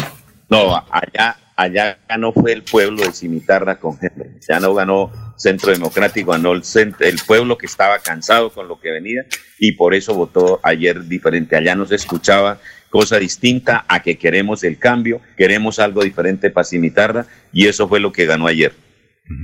Muy bien. Eh, ¿Alguien más quiere hacer una pregunta a Cleomedes? Que estamos analizando, pues, esta sorpresa en, en Cimitarra. Deben los eh, señores del Partido Liberal estar rascándose la cabeza. Eso es un golpe tremendo. Que le suceda ya en esa municipal, municipalidad tan roja. Sí, allá no se ve nada. Sobre todo, ¿Ah? Y sobre todo, cuando armaron una gavilla, todas contra Henry. Y, de, y ese era lo que se veía allá, todos contra Henry. Toda la gavilla por fortuna se dio lo que el pueblo quería. El pueblo quería algo diferente y, eligió a Henry con una propuesta empresarial, con una propuesta para el, que los ciudadanos.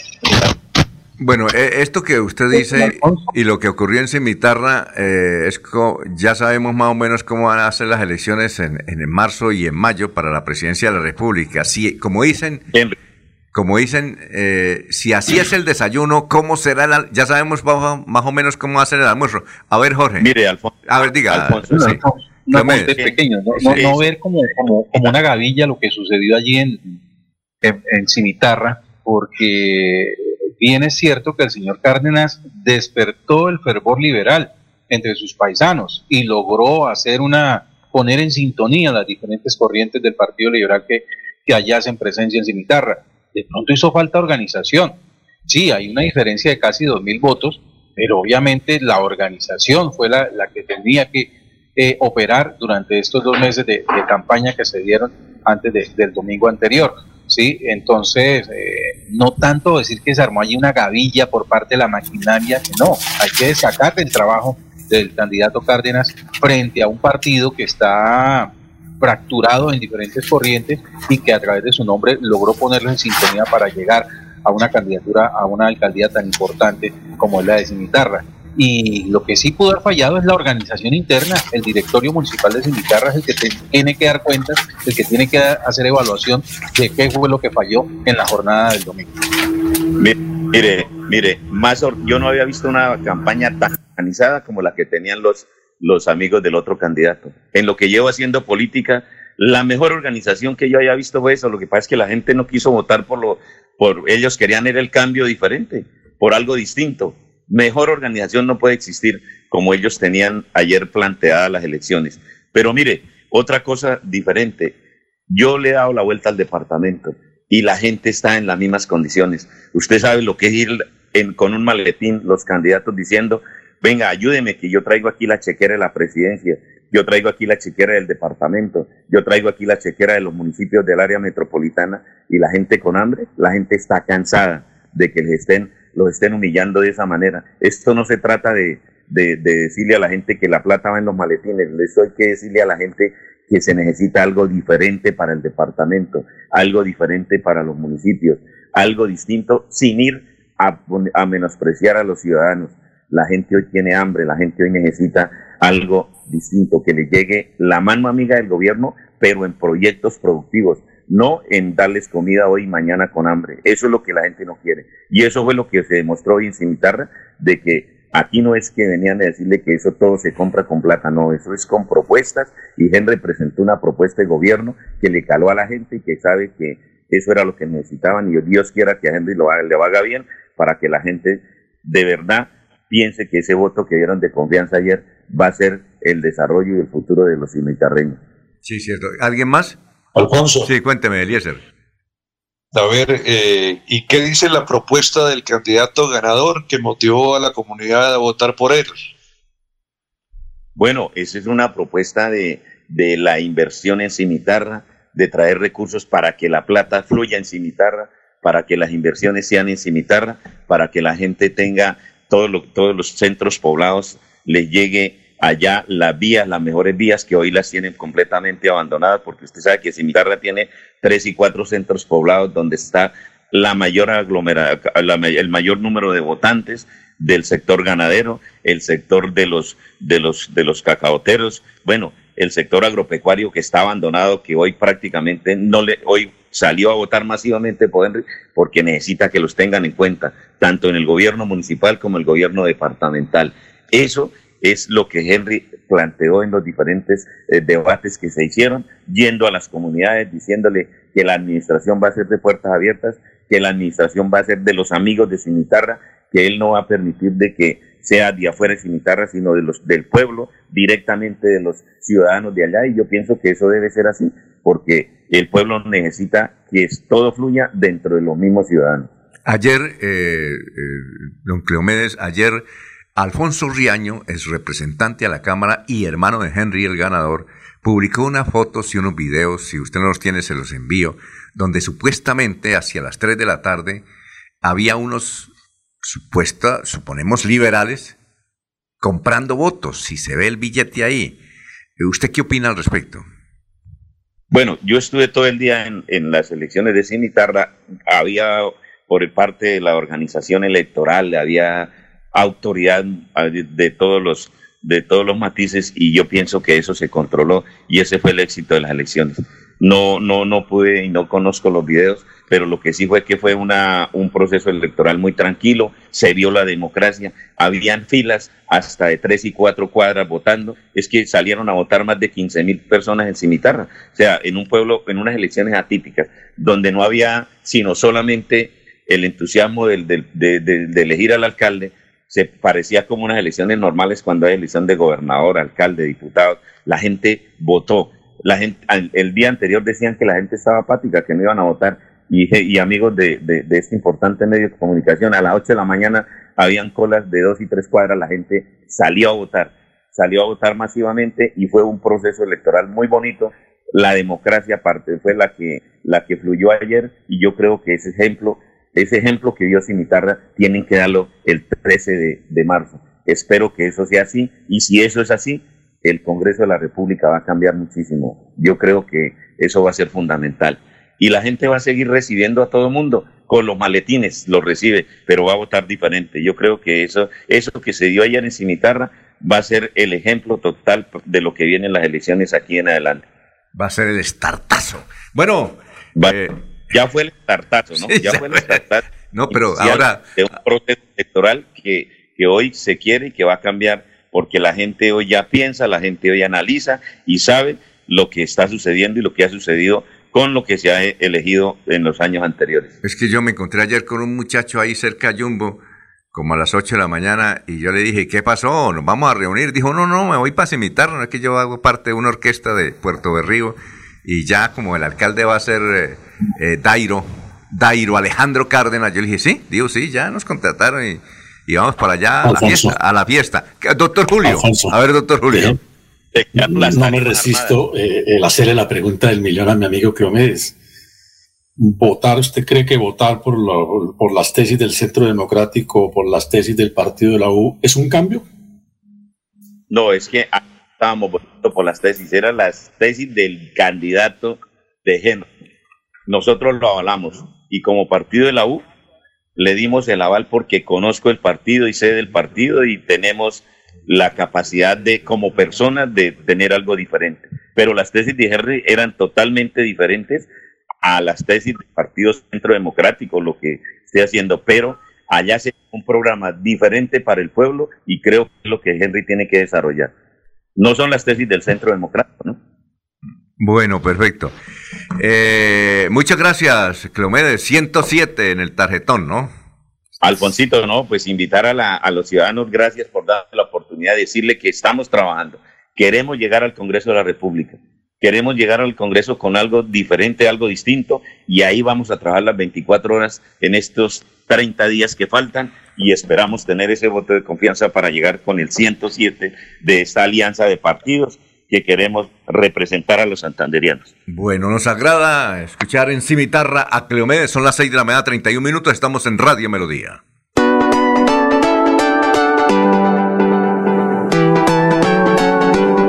Melodía, Melodía, Radio Sin Fronteras. Escúchenos en cualquier lugar del mundo. Melodíaenlínea.com es nuestra página web melodíaenlínea.com. Señal para todo el mundo. Señal para todo el mundo.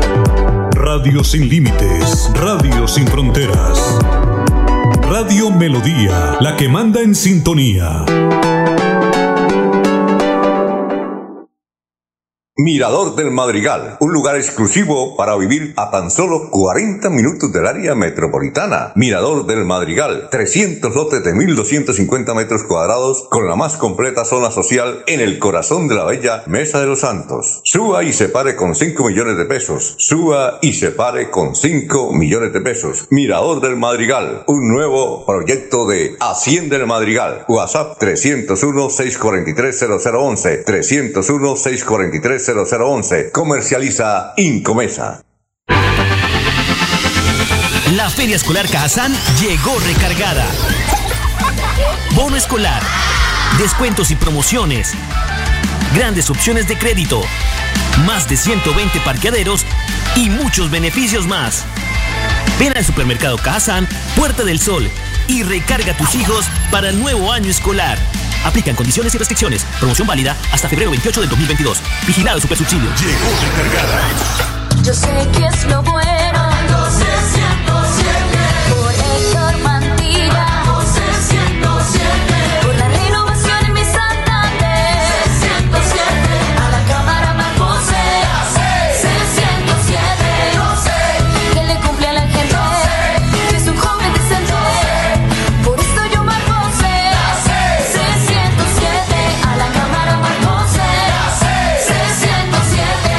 Conservador. Publicidad política pagada.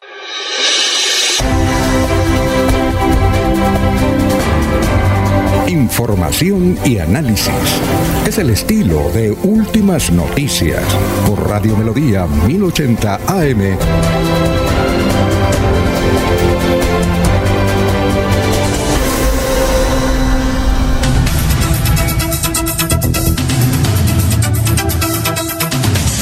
Bueno, oyentes, son muchos. Vamos a leer esto. Jesús Galeano Herreño dice, poco creo en los cambios que se van a dar en las administraciones. Siempre es el mismo discurso.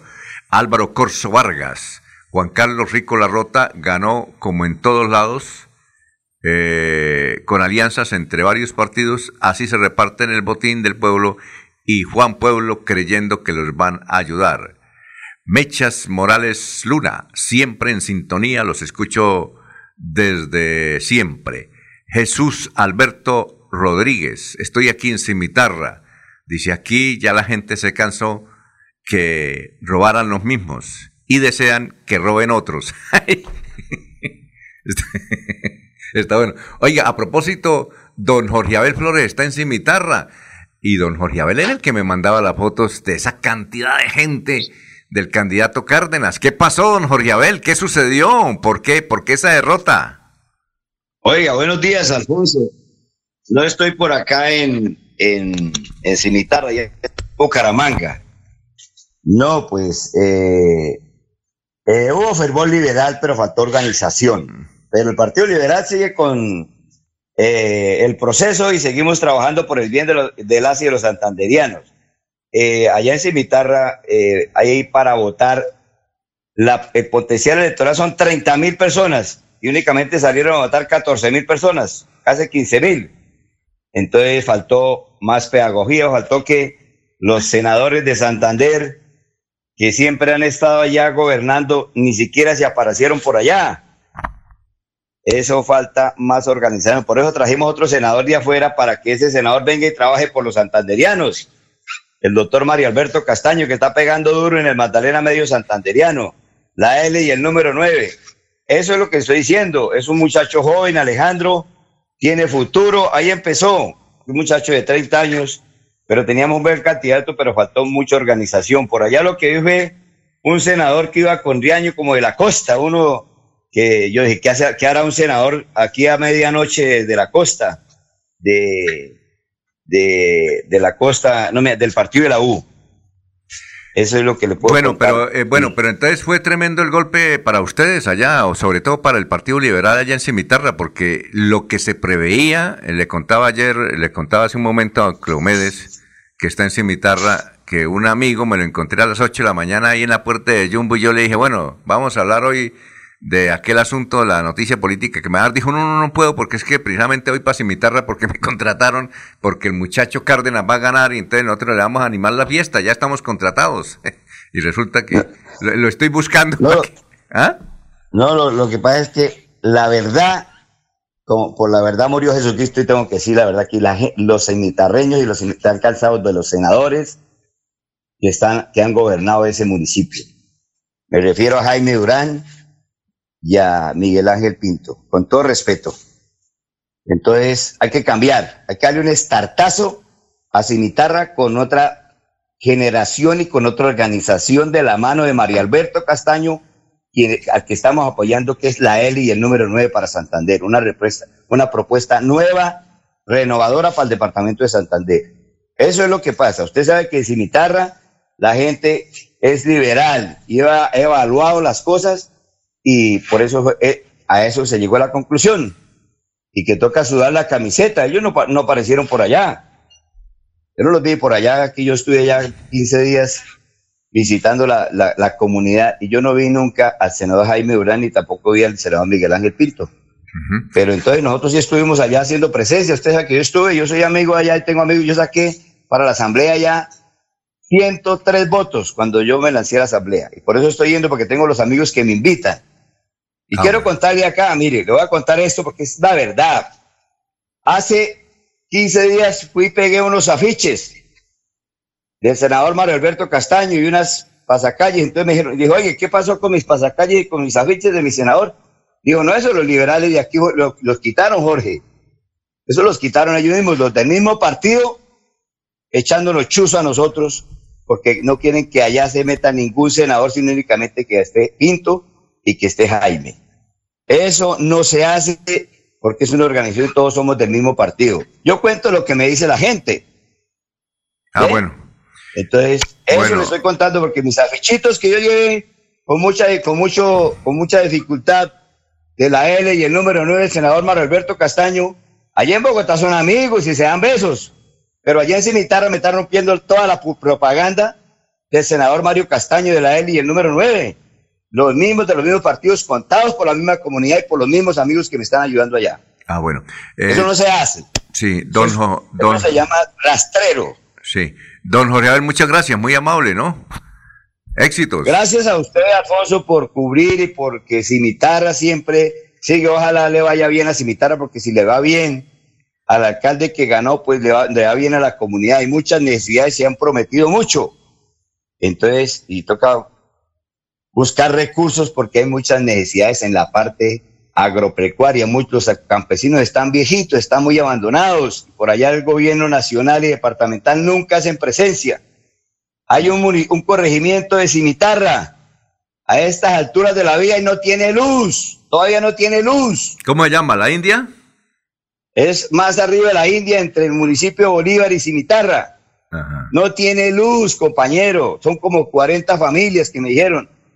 Ah, no tienen todavía luz, ni siquiera puede hacer un juguito para compartir con su familia. Pongámosle eh, energía y luz a, a- a estas comunidades. Yo ya le dije allá, allá, hablé con el senador Mario Castaño y estamos adelantando el proyecto para, para sacar y llevar esa energía a estas 40 familias de la India, entre la India y ya con, con, con Bolívar, porque hay- por allá ya pasa la India y pasa un río. Bueno, muchas Eso es. gracias, muy amable por la llamada, Jorge Abel. Un muy gentil. abrazo, un abrazo para ti, para todos los, los, eh, oyentes de Radio Melodía.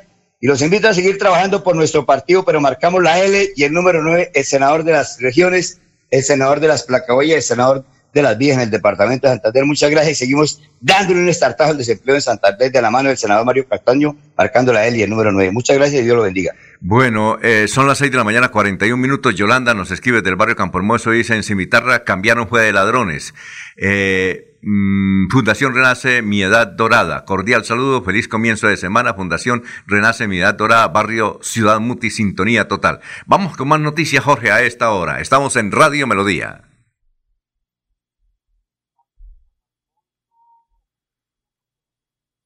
Se presentaron algunos siniestros viales, los cuales dejaron como resultado la muerte de tres motociclistas.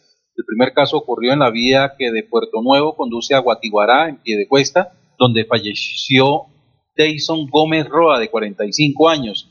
Sucedió mientras transitaba en su motocicleta en compañía de su señora madre, cuando otra moto invadió el carril contrario y chocaron de frente. Según la, autoridad de tránsito, el hombre que causó el accidente arrojó grado 2 de alcoholemia En este hecho, Devinson falleció y aunque su mamá Marta Trinidad Roa Parra, de 61 años, que iba como parrillera, resultó herida, está fuera de peligro. El otro siniestro ocurrió en el mismo municipio, en el sector de San Carlos, cuando un hombre que no ha podido ser identificado, al parecer falleció debido al exceso de velocidad.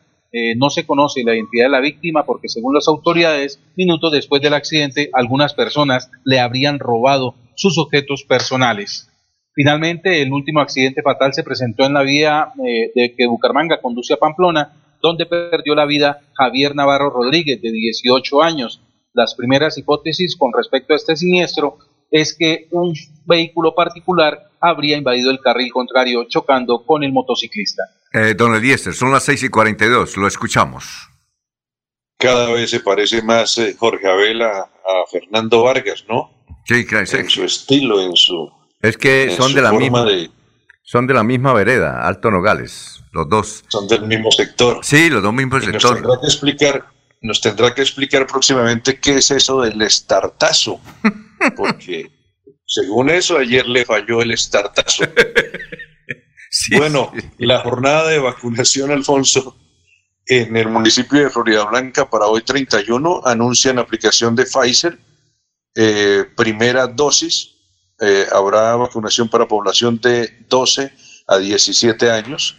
También le van a aplicar primera dosis a gestantes mayores de 12 semanas gestacionales y eh, posparto hasta el día 40 traer el certificado médico, se dice allí en el municipio de Florida. Están aplicando también Pfizer, segunda dosis, eh, 21 días después de la aplicación de la primera dosis. Van a aplicar en Florida la Sinovac, primera dosis, población de 3 a 11 años y segunda dosis para la población pendiente. ¿Dónde están vacunando en Florida? Se anuncia que en la sede WIS de Florida Blanca, de 8 de la mañana a 4 de la tarde, y en el Centro Comercial La Florida de 8 de la mañana a 12 del mediodía. Hoy, 31 de enero, en Florida Blanca, Alfonso. Bueno, son, a propósito, son las 6 y 44 minutos. Javier Rolando Acevedo Beltrán, que habitualmente nos colabora con comentarios desde Barranca Bermeja, él es el rector de la UIS allá en Barranca Bermeja, dice lo siguiente.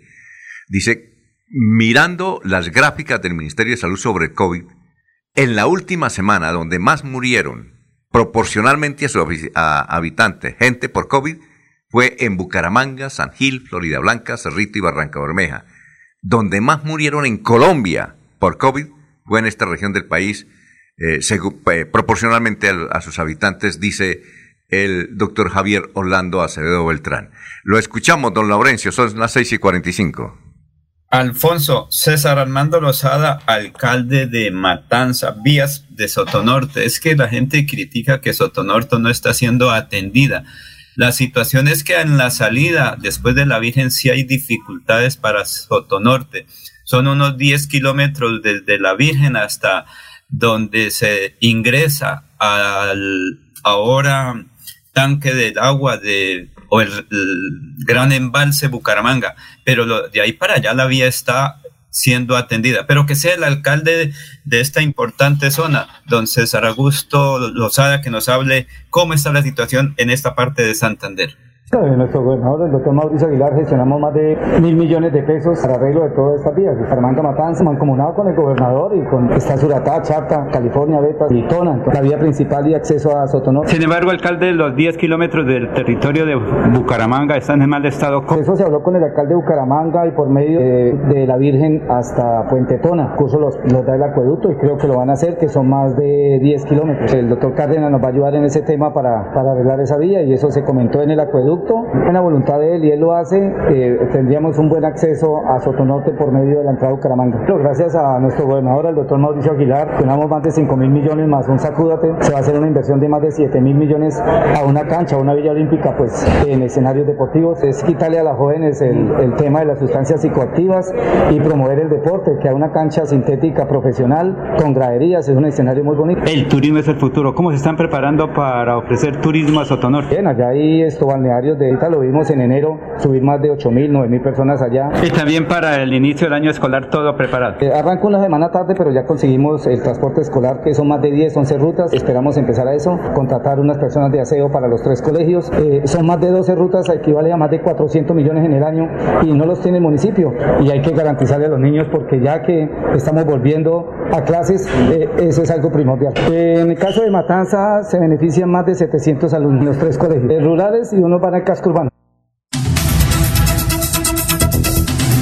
Vamos a una pausita, son las 6 de la mañana 47 minutos, estamos en Radio Melodía. Mirador del Madrigal, un lugar exclusivo para vivir a tan solo 40 minutos del área metropolitana. Mirador del Madrigal, 300 lotes de 1.250 metros cuadrados con la más completa zona social en el corazón de la bella Mesa de los Santos. Suba y se pare con 5 millones de pesos. Suba y se pare con 5 millones de pesos. Mirador del Madrigal, un nuevo proyecto de Hacienda del Madrigal. WhatsApp 301 643 0011 301 643 0011. Comercializa Incomesa. La radio es vida. La radio es optimismo y esperanza. La radio fue primero. La radio fue ayer, es hoy y será mañana. La radio, tu compañía de siempre. Somos la radio, somos la radio. Y hoy como siempre, entramos en tu casa porque somos parte de tu familia en esta lucha por la vida. Con Radio Melodía y últimas noticias, quédate en casa.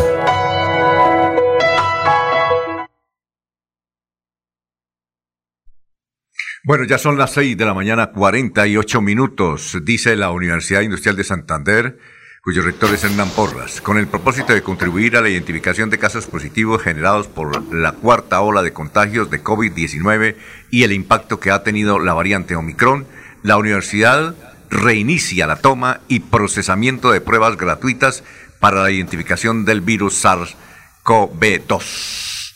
Y nos dice don Ruchi Rojas que hay escasez en las, de leche en las 15.000 tiendas del área metropolitana. Y la directora de Asatenderos, la señora María Fonseca, ha indicado que mientras en las grandes superficies el producto abunda, en las tiendas hace falta y son muchos los hogares que no pueden consumir alimentos especialmente. Ahí hay un audio de Don Ruchi Rojas indicándonos también que mm, no se entiende por qué la discriminación, ya que las tiendas, que son los pequeños negocios del barrio, son los aliados número uno de las empresas que producen alimentos, siempre le dan la mano y le pagan en efectivo los productos eh, que adquieren. Eh, los tenderos con azoleche, dice que Azoleche no se ha pronunciado sobre el tema, puesto que las pasteurizadoras aseguran que ellos no son responsables de la escasez de alimentos. Eh, dice doña María Fonseca que una bolsa de 1.100 mililitros cuesta 4.200 pesos si se le compra a un almacén de cadena y para el tendero la ganancia es de 300 pesos y además es el producto es muy costoso para una familia de escasos recursos económicos. ¿Sí? Entonces, eh, el gobierno debe intervenir en las superintendencias. Esas superintendencias no sirven para nada. Debían quitarlas. Errores y errores, la bancaria, todos los servicios públicos, pues eh, no actúan y sobre todo en este caso, se necesita que el gobierno regularice el mercado de la leche, porque como dice don Ruchi Rojas, no hay leche no hay leche en las tiendas, pero sí en las grandes superficies.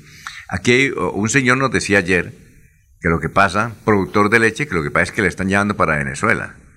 Eh, y entonces allá en Venezuela la pagan en dólares y, anticipado, pues entonces prefieren llevarla allá, igual que la carne. No solamente la carne en canal, sino eh, la carne en pie, es decir, los, las vaquitas se la están llevando para Venezuela. Son las 6 y 51 minutos. Muy bien, esa señal indica que don Jorge tiene noticias. Don Jorge, lo escuchamos.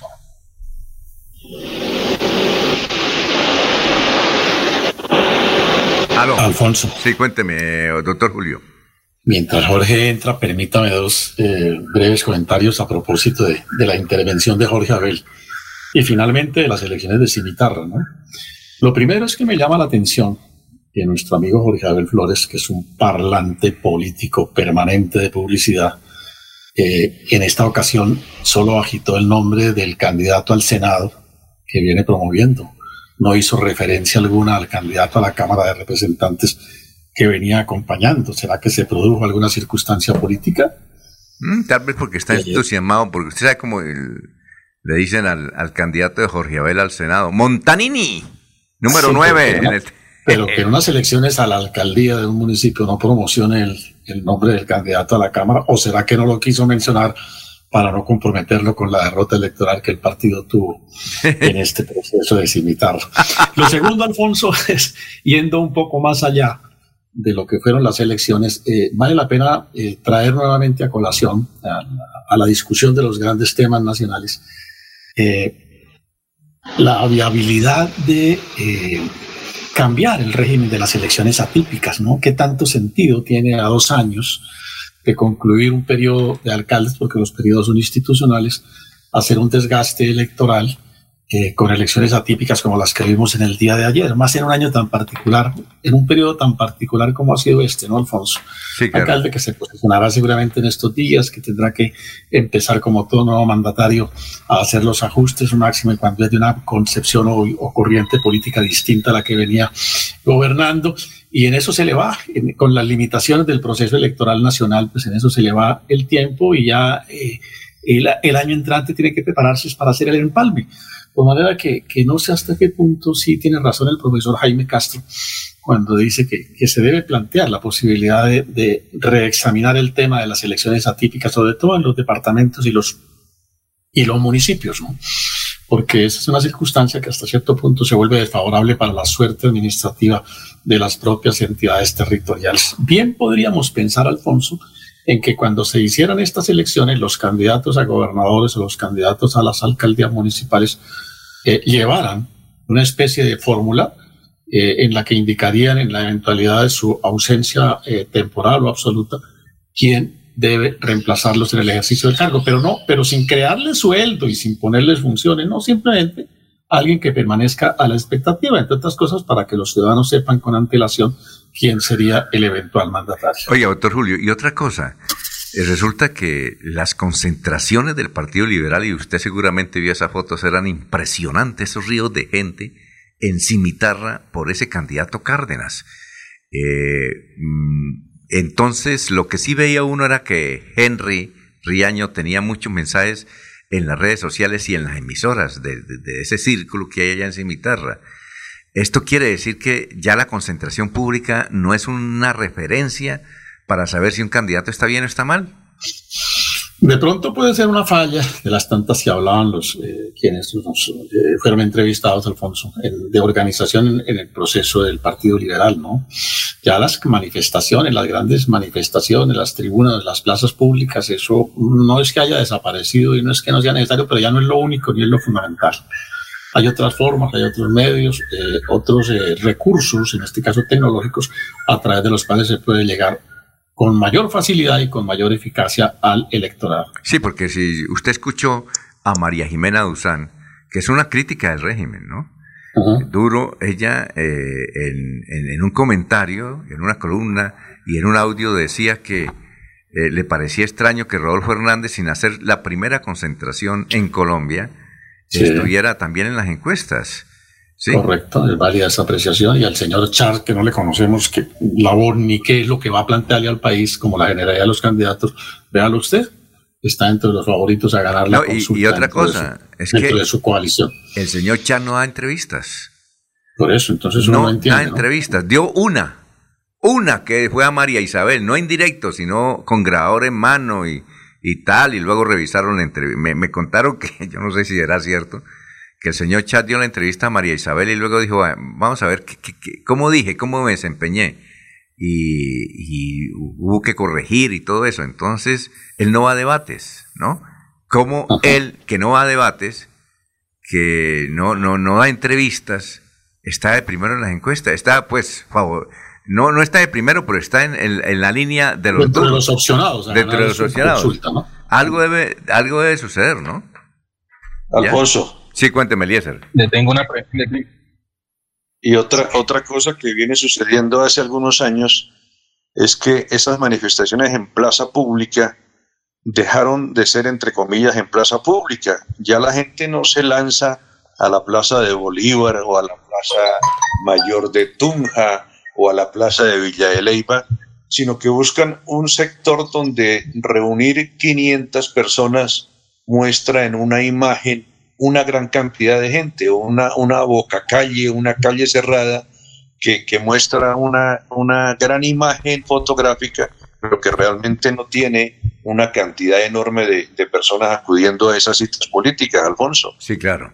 Sí, Alfonso, sí. Alfonso, Eh, le pero- tengo una, una palabra. A ver, Jorge. Una palabra para que la tengan en cuenta. Se llama pareidolia. Pareidolia. Es un efecto psicológico que hace que la mente vea animales o cosas o personas donde en realidad no las hay. La mente ve lo que quiere ver y eso lo hace basado en prejuicios, programaciones o condicionamientos previos que se hayan tenido. Lo que vimos el fin de semana en Piedecuesta fue un caso colectivo de pareidolia. Igual sucede con las fotografías de Cimitarra de la campaña del candidato liberal. Hubo una pareidolia o tuvieron un muy buen fotógrafo que hizo ver multitudinarias manifestaciones. Y eso, pues obviamente, pues genera una, un ambiente colectivo de que la masa o la mayoría están con ellos cuando en realidad no lo son. El caso de Piedecuesta, eh, que llenaron la plaza de Piedecuesta, no, la plaza es, es el parque principal circundado por los edificios eh, municipales, eh, llamen un concepto rápido de lo que sería una plaza. Lo que se llenó en Piedecuesta fue un costado de la plaza, fue un costado y hoy quieren mostrar a Piedecuesta como si fuera el Kremlin del área metropolitana de Bucaramanga. Eh, a ver, Alfonso. don Laurencio. Pero si es que nadie ha tenido en cuenta una situación de cimitarra, dos cosas. Primera, Henry Riaño es de una coalición. Él fue la segunda votación. El mismo día de elección de hace dos años, por la noche él inició la campaña para la alcaldía, porque él dijo yo quiero ser alcalde. y logra tener los avales para ser el candidato ahora. Él venía en campaña. Lo que pasa es que la gente no tiene en cuenta. Pero otra cosa, la gente salió a votar. Ahí están los resultados. Casi el 50% de la población de Cimitarra votó. Que no supieron canalizar los votos liberales es otra cosa. Pero ahí están los liberales y ahí está el de la coalición. Y segundo aspecto fundamental, se habla de la leche. Cimitarra precisamente es una zona ganadera. Ahí también salieron ayer a votar los señores ganaderos. Pero ¿dónde está la leche? Es que ellos vendieron el 50% del hato ganadero para vender o para exportar la carne o el ganado. Por eso son las dificultades. Por eso no se consigue leche en este momento, además de la temporada de verano que está afectando las zonas ganaderas. Entonces son fenómenos que se están viendo. Todo eso como consecuencia también de las protestas. No llegó el alimento adecuado para los animales. Les tocó vender los eh, eh, novillos o novillas a tiempo porque si no iban a perder eh, eh, peso. Esa es la situación. Y creo, como lo dijo la señora Esther, se vienen situaciones muy complejas para la hambruna en Colombia porque no están produciendo. No hay ganado, no hay leche, no hay yuca, no hay plátano, no hay pollo y no hay pescado, Alfonso. Es una situación muy compleja la que estamos viviendo y a veces no nos quedamos sino aquí en el escritorio hablando, pero no vamos directamente a la fuente donde la Vamos. situación es muy compleja como cimitarra. Bueno, vamos a Alfonso. Sí, cuénteme, doctor Julio. A propósito de la pareidolia de que hablaba nuestro compañero Jorge Caicedo, sí, eso es cierto. Sí, y el fenómeno tal y como lo describe él es, eh, es en realidad lo que acontece. Pero la pareidolia en este caso puede ser de doble vía, Alfonso. Hay algunos que ven en la foto más de lo que fue la realidad, que es probablemente lo que él quiere cuestionar, pero también hay quienes ven en la foto menos de lo que en realidad aconteció. Exactamente. Entonces habría, habría que mirar con mayor objetividad. Y eso la pareidolia, dolia, hoy es el día del mago. Eso utilizan Sí. los magos. Los magos lo hacen a uno ver lo que ellos quieren. Sí, por supuesto. Bueno, vamos a una pausa. Eh, nos dice Héctor Hernández Mateus. Cuentan lo que le dicen, o sea, es fatigante del chisme. ¿A quién se referirá? Pedro Gómez Beor de Piedecuesta. Ya ni leche ni carne y otros se pueden comprar, están por las nubes. Gustavo Pinilla. Aquí los ladrones, los grandes señores que despotrican del castrochavismo y de Maduro, se están llenando enviando diferentes carnes a Venezuela porque les pagan en dólares. Lo poco que queda no los están vendiendo súper caro. Son unos ladrones. Son las siete un minuto. Aquí Bucaramanga, la bella capital de Santander. Transmite Radio Melodía, Estación Colombiana, HJMH, 1080 kilociclos, 10.000 vatios de potencia en antena, para todo el oriente colombiano. Cadena Melodía, la radio líder de Colombia. El sábado 5 y domingo 6 de febrero estará en Bucaramanga el doctor Ricardo González de la Unidad Médica Biológica atendiendo en su consultorio en el barrio Fontana, calle 101 1877. Agende su cita médica. Tratamientos con medicamentos naturales. Recuerde, este sábado 5 y domingo 6 de febrero estará en Bucaramanga el doctor Ricardo González. Agende su cita médica sin costo llamando a la línea 313 392 2623 313 392-2623. En Radio Melodía, últimas noticias. Las noticias de la hora. Las noticias de la hora. Hola, mucho gusto. Desde el Centro de Producción Internacional de UCI Noticias, Florentino Mesa les presenta la vuelta al mundo en 120 segundos. Una tormenta de nieve que azotó al noreste de Estados Unidos, clasificada como un ciclón bomba por los meteorólogos, ha dejado a su paso espesas capas de nieve, vientos gélidos, cortes de luz en el estado de Massachusetts y miles de cancelaciones de vuelos. El Consejo de Seguridad de la ONU discutirá hoy la crisis en torno a Ucrania. Estados Unidos junto a sus aliados de la OTAN aumentan esfuerzos para disuadir a Rusia de invadir ese país vecino, mientras Ucrania pidió a Rusia que retirara sus tropas y mantuviera el diálogo con los países occidentales si realmente quiere reducir la tensión. Integrantes de un grupo armado al servicio del cartel Jalisco Nueva Generación en México atacaron a fuerzas federales y estatales en una comunidad del municipio de Zamora, Michoacán. El oficialista Partido Revolucionario Moderno Dominicano despejó este domingo el camino para que el presidente del país, Luis Abinader, pueda eventualmente aspirar a un segundo periodo consecutivo, luego de eliminar de sus estatutos la prohibición de la reelección. El gobierno de Siria acusó a Israel de haber perpetrado un ataque con misiles durante la madrugada contra varios puntos de la periferia de Damasco después de semanas de calma en el país árabe. Los rebeldes hutíes de Yemen se atribuyeron el ataque lanzado el domingo por la noche contra Emiratos Árabes Unidos, que esta vez coincide con la visita del presidente israelí Isaac Herzog al país árabe. Ruanda reabrió este lunes su frontera terrestre con Uganda, cerrada durante casi tres años, allanando el camino para la normalización de las relaciones entre los dos vecinos del este de África. El asalto del grupo Estado Islámico contra una prisión en el noreste de Siria y los combates entre yihadistas y fuerzas kurdas dejaron 332 muertos desde el 20 de enero, indicó el Observatorio Sirio de Derechos Humanos. El presidente de la Conferencia Episcopal Alemana consideró que el Papa emérito Benedicto XVI debe pedir perdón por su papel en el escándalo de abusos sexuales en la Iglesia y aceptar sus culpas en el encubrimiento de casos. Esta fue la vuelta al mundo en 120 segundos. A tus pies, Deportivos Carvajal. En ropa deportiva y calzado tenemos las mejores marcas del mundo. Deportivos Carvajal, las tiendas deportivas número uno de Bucaramanga, presentan a Diego Galvis desde Orlando, Florida, con sus deportes, actualidad noticiosa y curiosidades del mundo.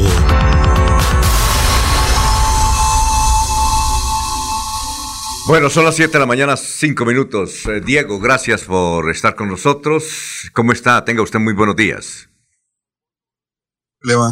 Muy bien, muy bien, muy bien. Extraordinariamente bien.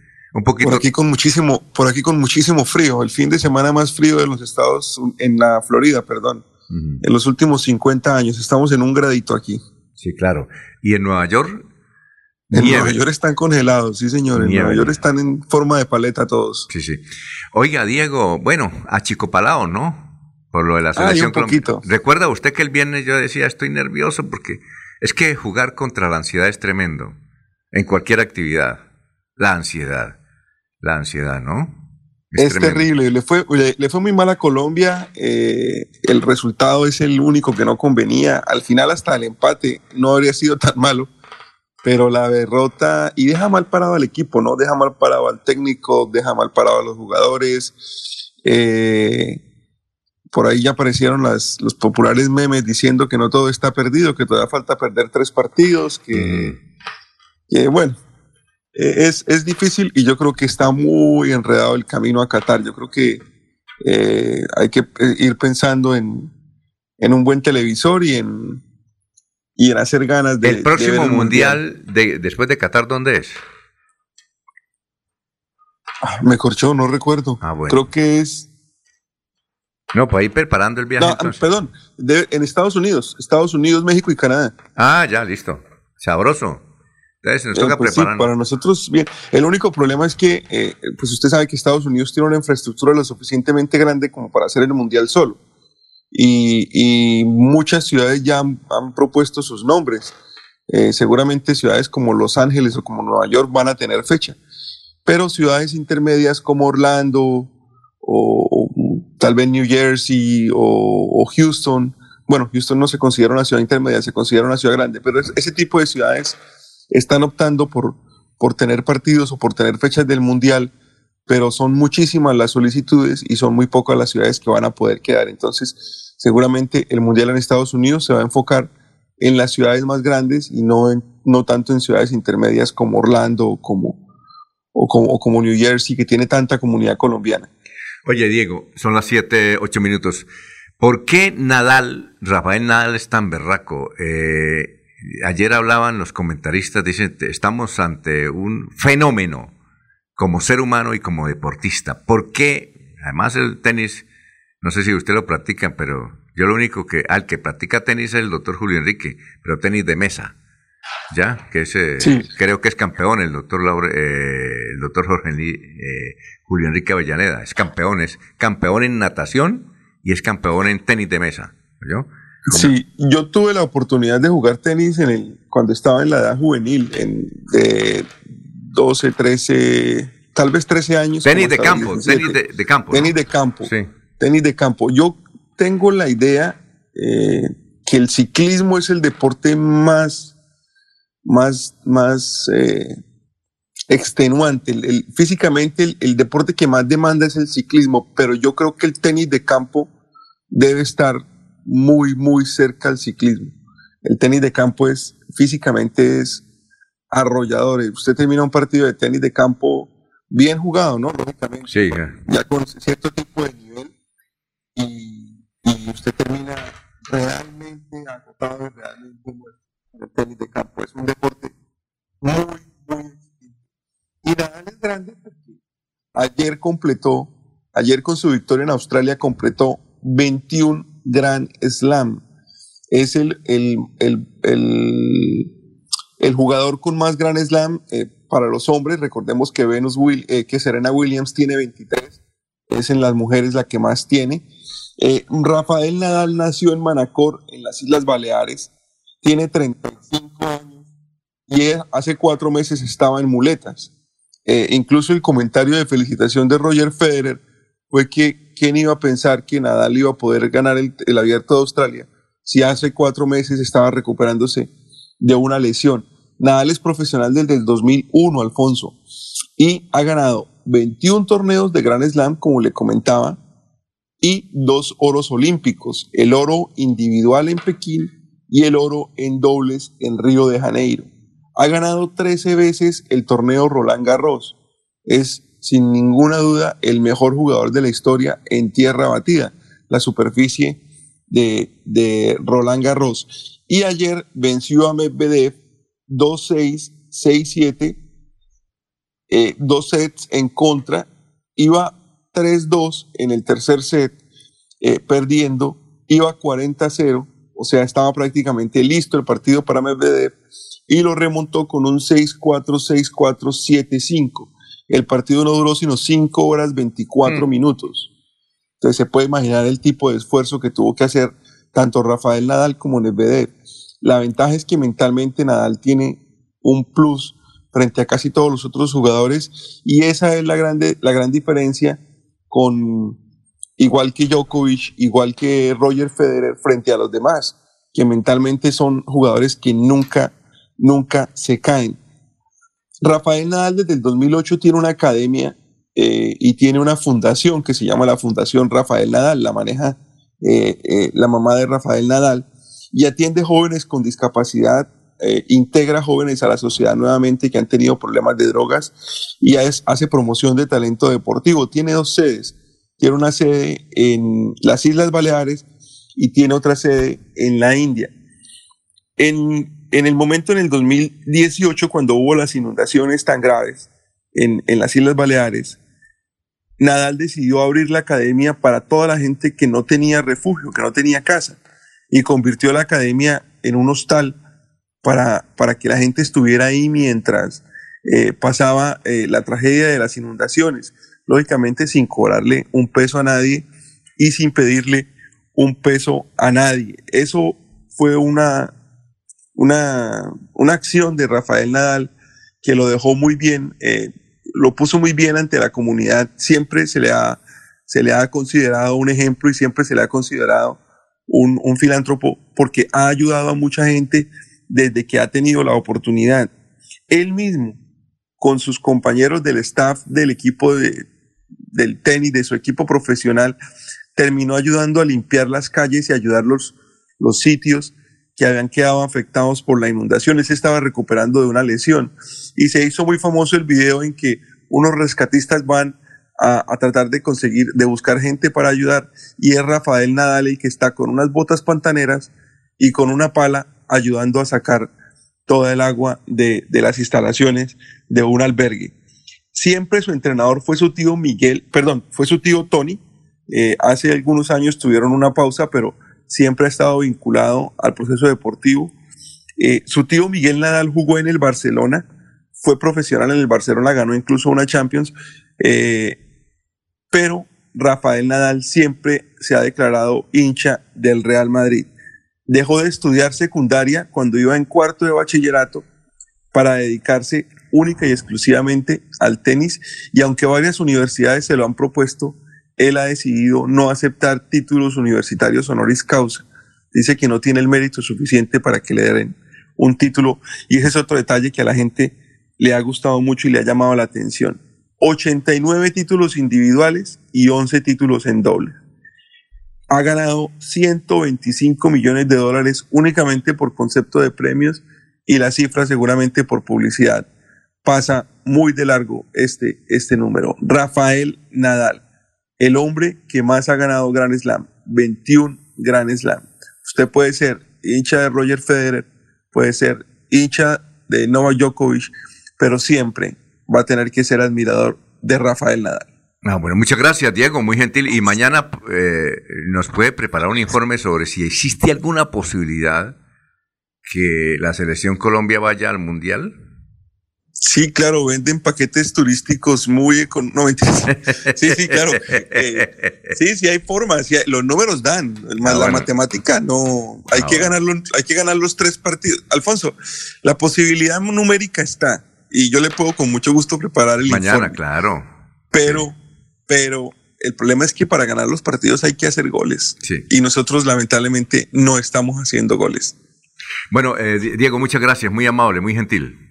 Que esté muy bien, Alfonso. Que tengan un buen día. 7, 14 minutos. Deportivos Carvajal, en calzado, ropa y accesorios deportivos, la tienda número uno de Bucaramanga. Compre calidad, compre diseño, compre moda y tecnología, compre original, compre Deportivos Carvajal. Aproveche los descuentos y las promociones de temporada. Deportivos Carvajal, cabecera La Isla, Cañaveral, Centro Comercial Cacique y Outlet de la calle 36, carrera 26 esquina.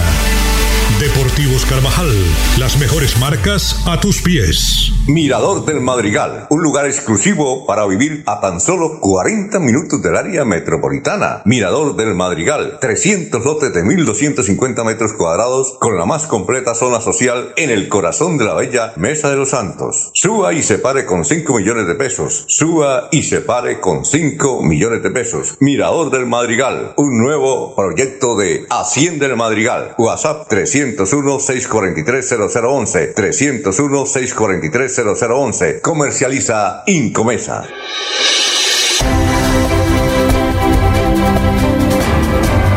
Información y análisis.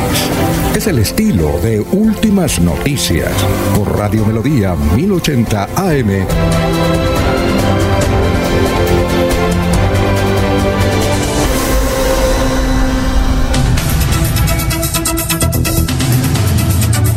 Muy bien, ah, son las 7 de la mañana, 16 minutos. Eh, Adelmo nos escribe, dice, eh, somos hinchas de los equipos perdedores, el Bucaramanga y la Selección Colombia. Eh, Pedro Gómez dice que candidato a la presidencia le dará solución a todas esas opiniones. Nadie responde él. Vamos con Soel Caballero. Soel, ¿cómo está? Tenga usted muy, pero muy buenos días. Soel Caballero está en Últimas Noticias de Radio Melodía 1080 AM. Buenos días, Alfonso, para usted, para los compañeros, igualmente para todos los oyentes. Los municipios de Puerto Wilches y Sabana de Torres se sumaron a la protesta que desde hace dos semanas lideran las comunidades de Cantagallo en el campo petrolero ubicado en esta localidad del Magdalena Medio. Por un lado, la comunidad exige a Ecopetrol retire a tres trabajadores que trasladó al campo Yaregui Cantagallo, que no son de esa localidad. Por otro lado, la empresa afirma que el retiro se podría hacer solo de manera temporal. Por otra parte, el Ministerio de Salud y la Protección Social dio a conocer que este domingo 30 de enero se reportaron 108 personas que lograron sanar satisfactoriamente del COVID-19 en Barranca Bermeja. Se dieron a conocer 177 casos positivos para COVID-19, 82 mujeres, 95 hombres. Finalmente se registró el fallecimiento de dos hombres de 62 y 92 años. Las estadísticas actualizadas del COVID en Barranca Bermeja están de la siguiente manera. Casos confirmados 32.750 personas totalmente recuperadas 30.162. 1.526 ciudadanos recuperándose en casa bajo vigilancia médica 62 personas hospitalizadas, 22 pacientes en unidad de cuidados intensivos UCI, 978 personas hospitalizadas, casos activos en Barranca Bermeja, 1610. Noticias con las que amanece el distrito. Continúen compañeros en estudios en últimas noticias de Melodía 1080 AM. Enrique Ordóñez Montañés está en Últimas Noticias de Radio Melodía 1080 AM. Muy bien, son las 7 eh, de la mañana, 18 minutos. Profesor Enrique Ordóñez, aquí JJ Serrano, pregunta si la palabra pitazo, tan utilizada en los partidos de fútbol, es correcta, profesor. Pitazo con Z, es correcta, profesor, y tenga usted muy buenos días. Muy buenos días, Alfonso y oyentes de Últimas Noticias. La palabra pitazo, pues, eh, no, no, no es lo que los comentaristas imaginan cuando está narrando un partido. Un pitazo puede ser un pito grande, un pitazo en aumentativo. Hay pitos pequeños y pitos grandes, entonces un pitazo sería un pito grande. O también puede ser un golpe con el pito, le dio un pitazo, le pegó un pitazo, un golpe que se da con, con, con el pito.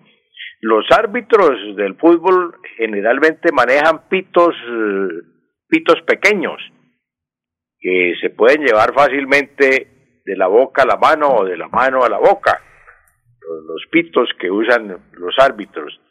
Entonces, de eh, la labor de, de, eh, de llevarlo en la mano o en la boca facilitaría la operación.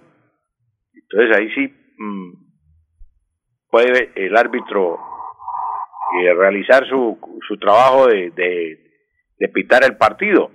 Pero decir que suena el pitazo, suena el pitazo del árbitro. Indica, indica que el árbitro le dio con el pito a un jugador. Entonces es, es, incorrecto. Suena el pito, hay que decir suena. Suena el pito del árbitro para iniciar el partido. Eso sería lo correcto, pero no un pitazo porque es un golpe o un pito grande, eh, Alfonso. Sí, es un palazo. Eh, bueno, eh, son las 7. Sí, cuénteme, profesor. Eh, no, quería preguntarle al profesor con el cordial saludo. El término pitazo podría ser utilizado para expresar una decisión equivocada, perversa del árbitro que incide en el partido. Por ejemplo, decretó un penalti que no era y con eso se decidió el partido. Un, sí, eso un error garrafal del árbitro. Que ocurre eso. Muy buenos días para el doctor Julio Enrique. Gracias por su intervención, doctor Julio Enrique.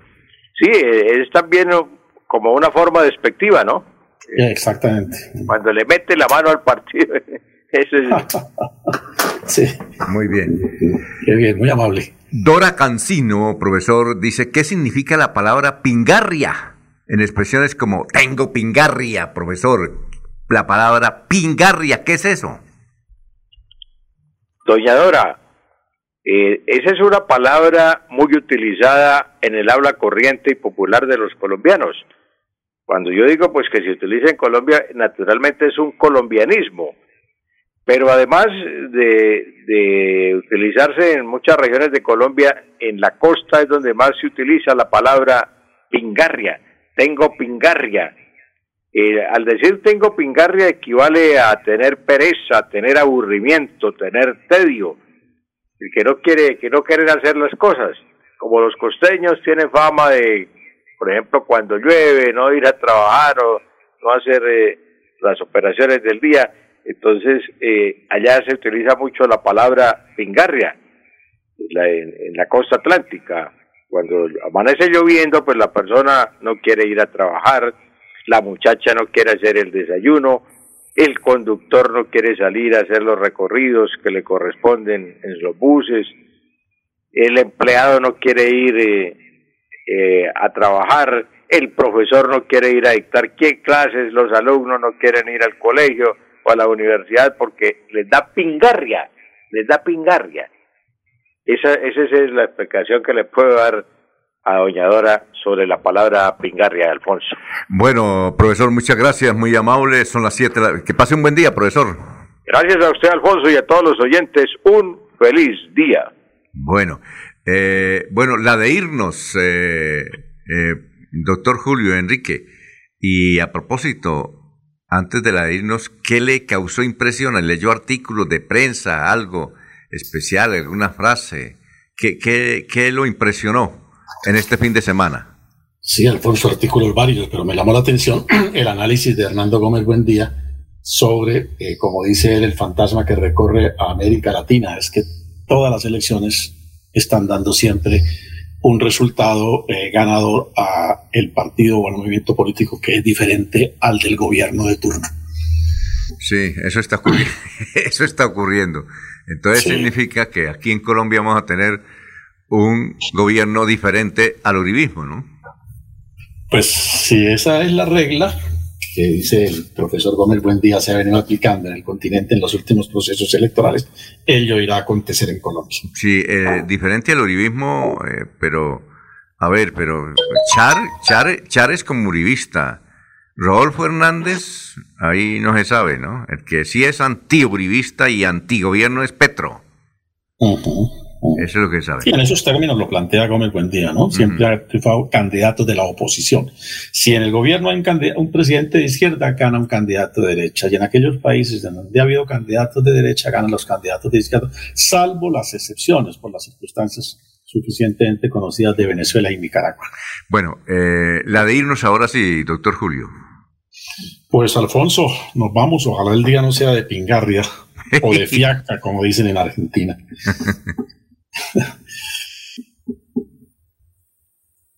Sí, siga, la de irnos. ¿Eso? Aló. Bueno. Eh, doctor Julio, eh, ahora Eliezer, la de irnos. Don Alfonso, eh, el diario El Tiempo hace un análisis sobre la semana que está terminando y que deja bastantes preocupaciones respecto al orden público en el país de cara a la campaña para el Congreso y a la presidencia de la República.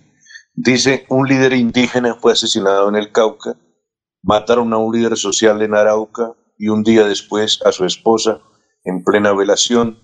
En Buenaventura, más de 700 familias tuvieron que desplazarse a Cali ante amenaza de grupos ilegales.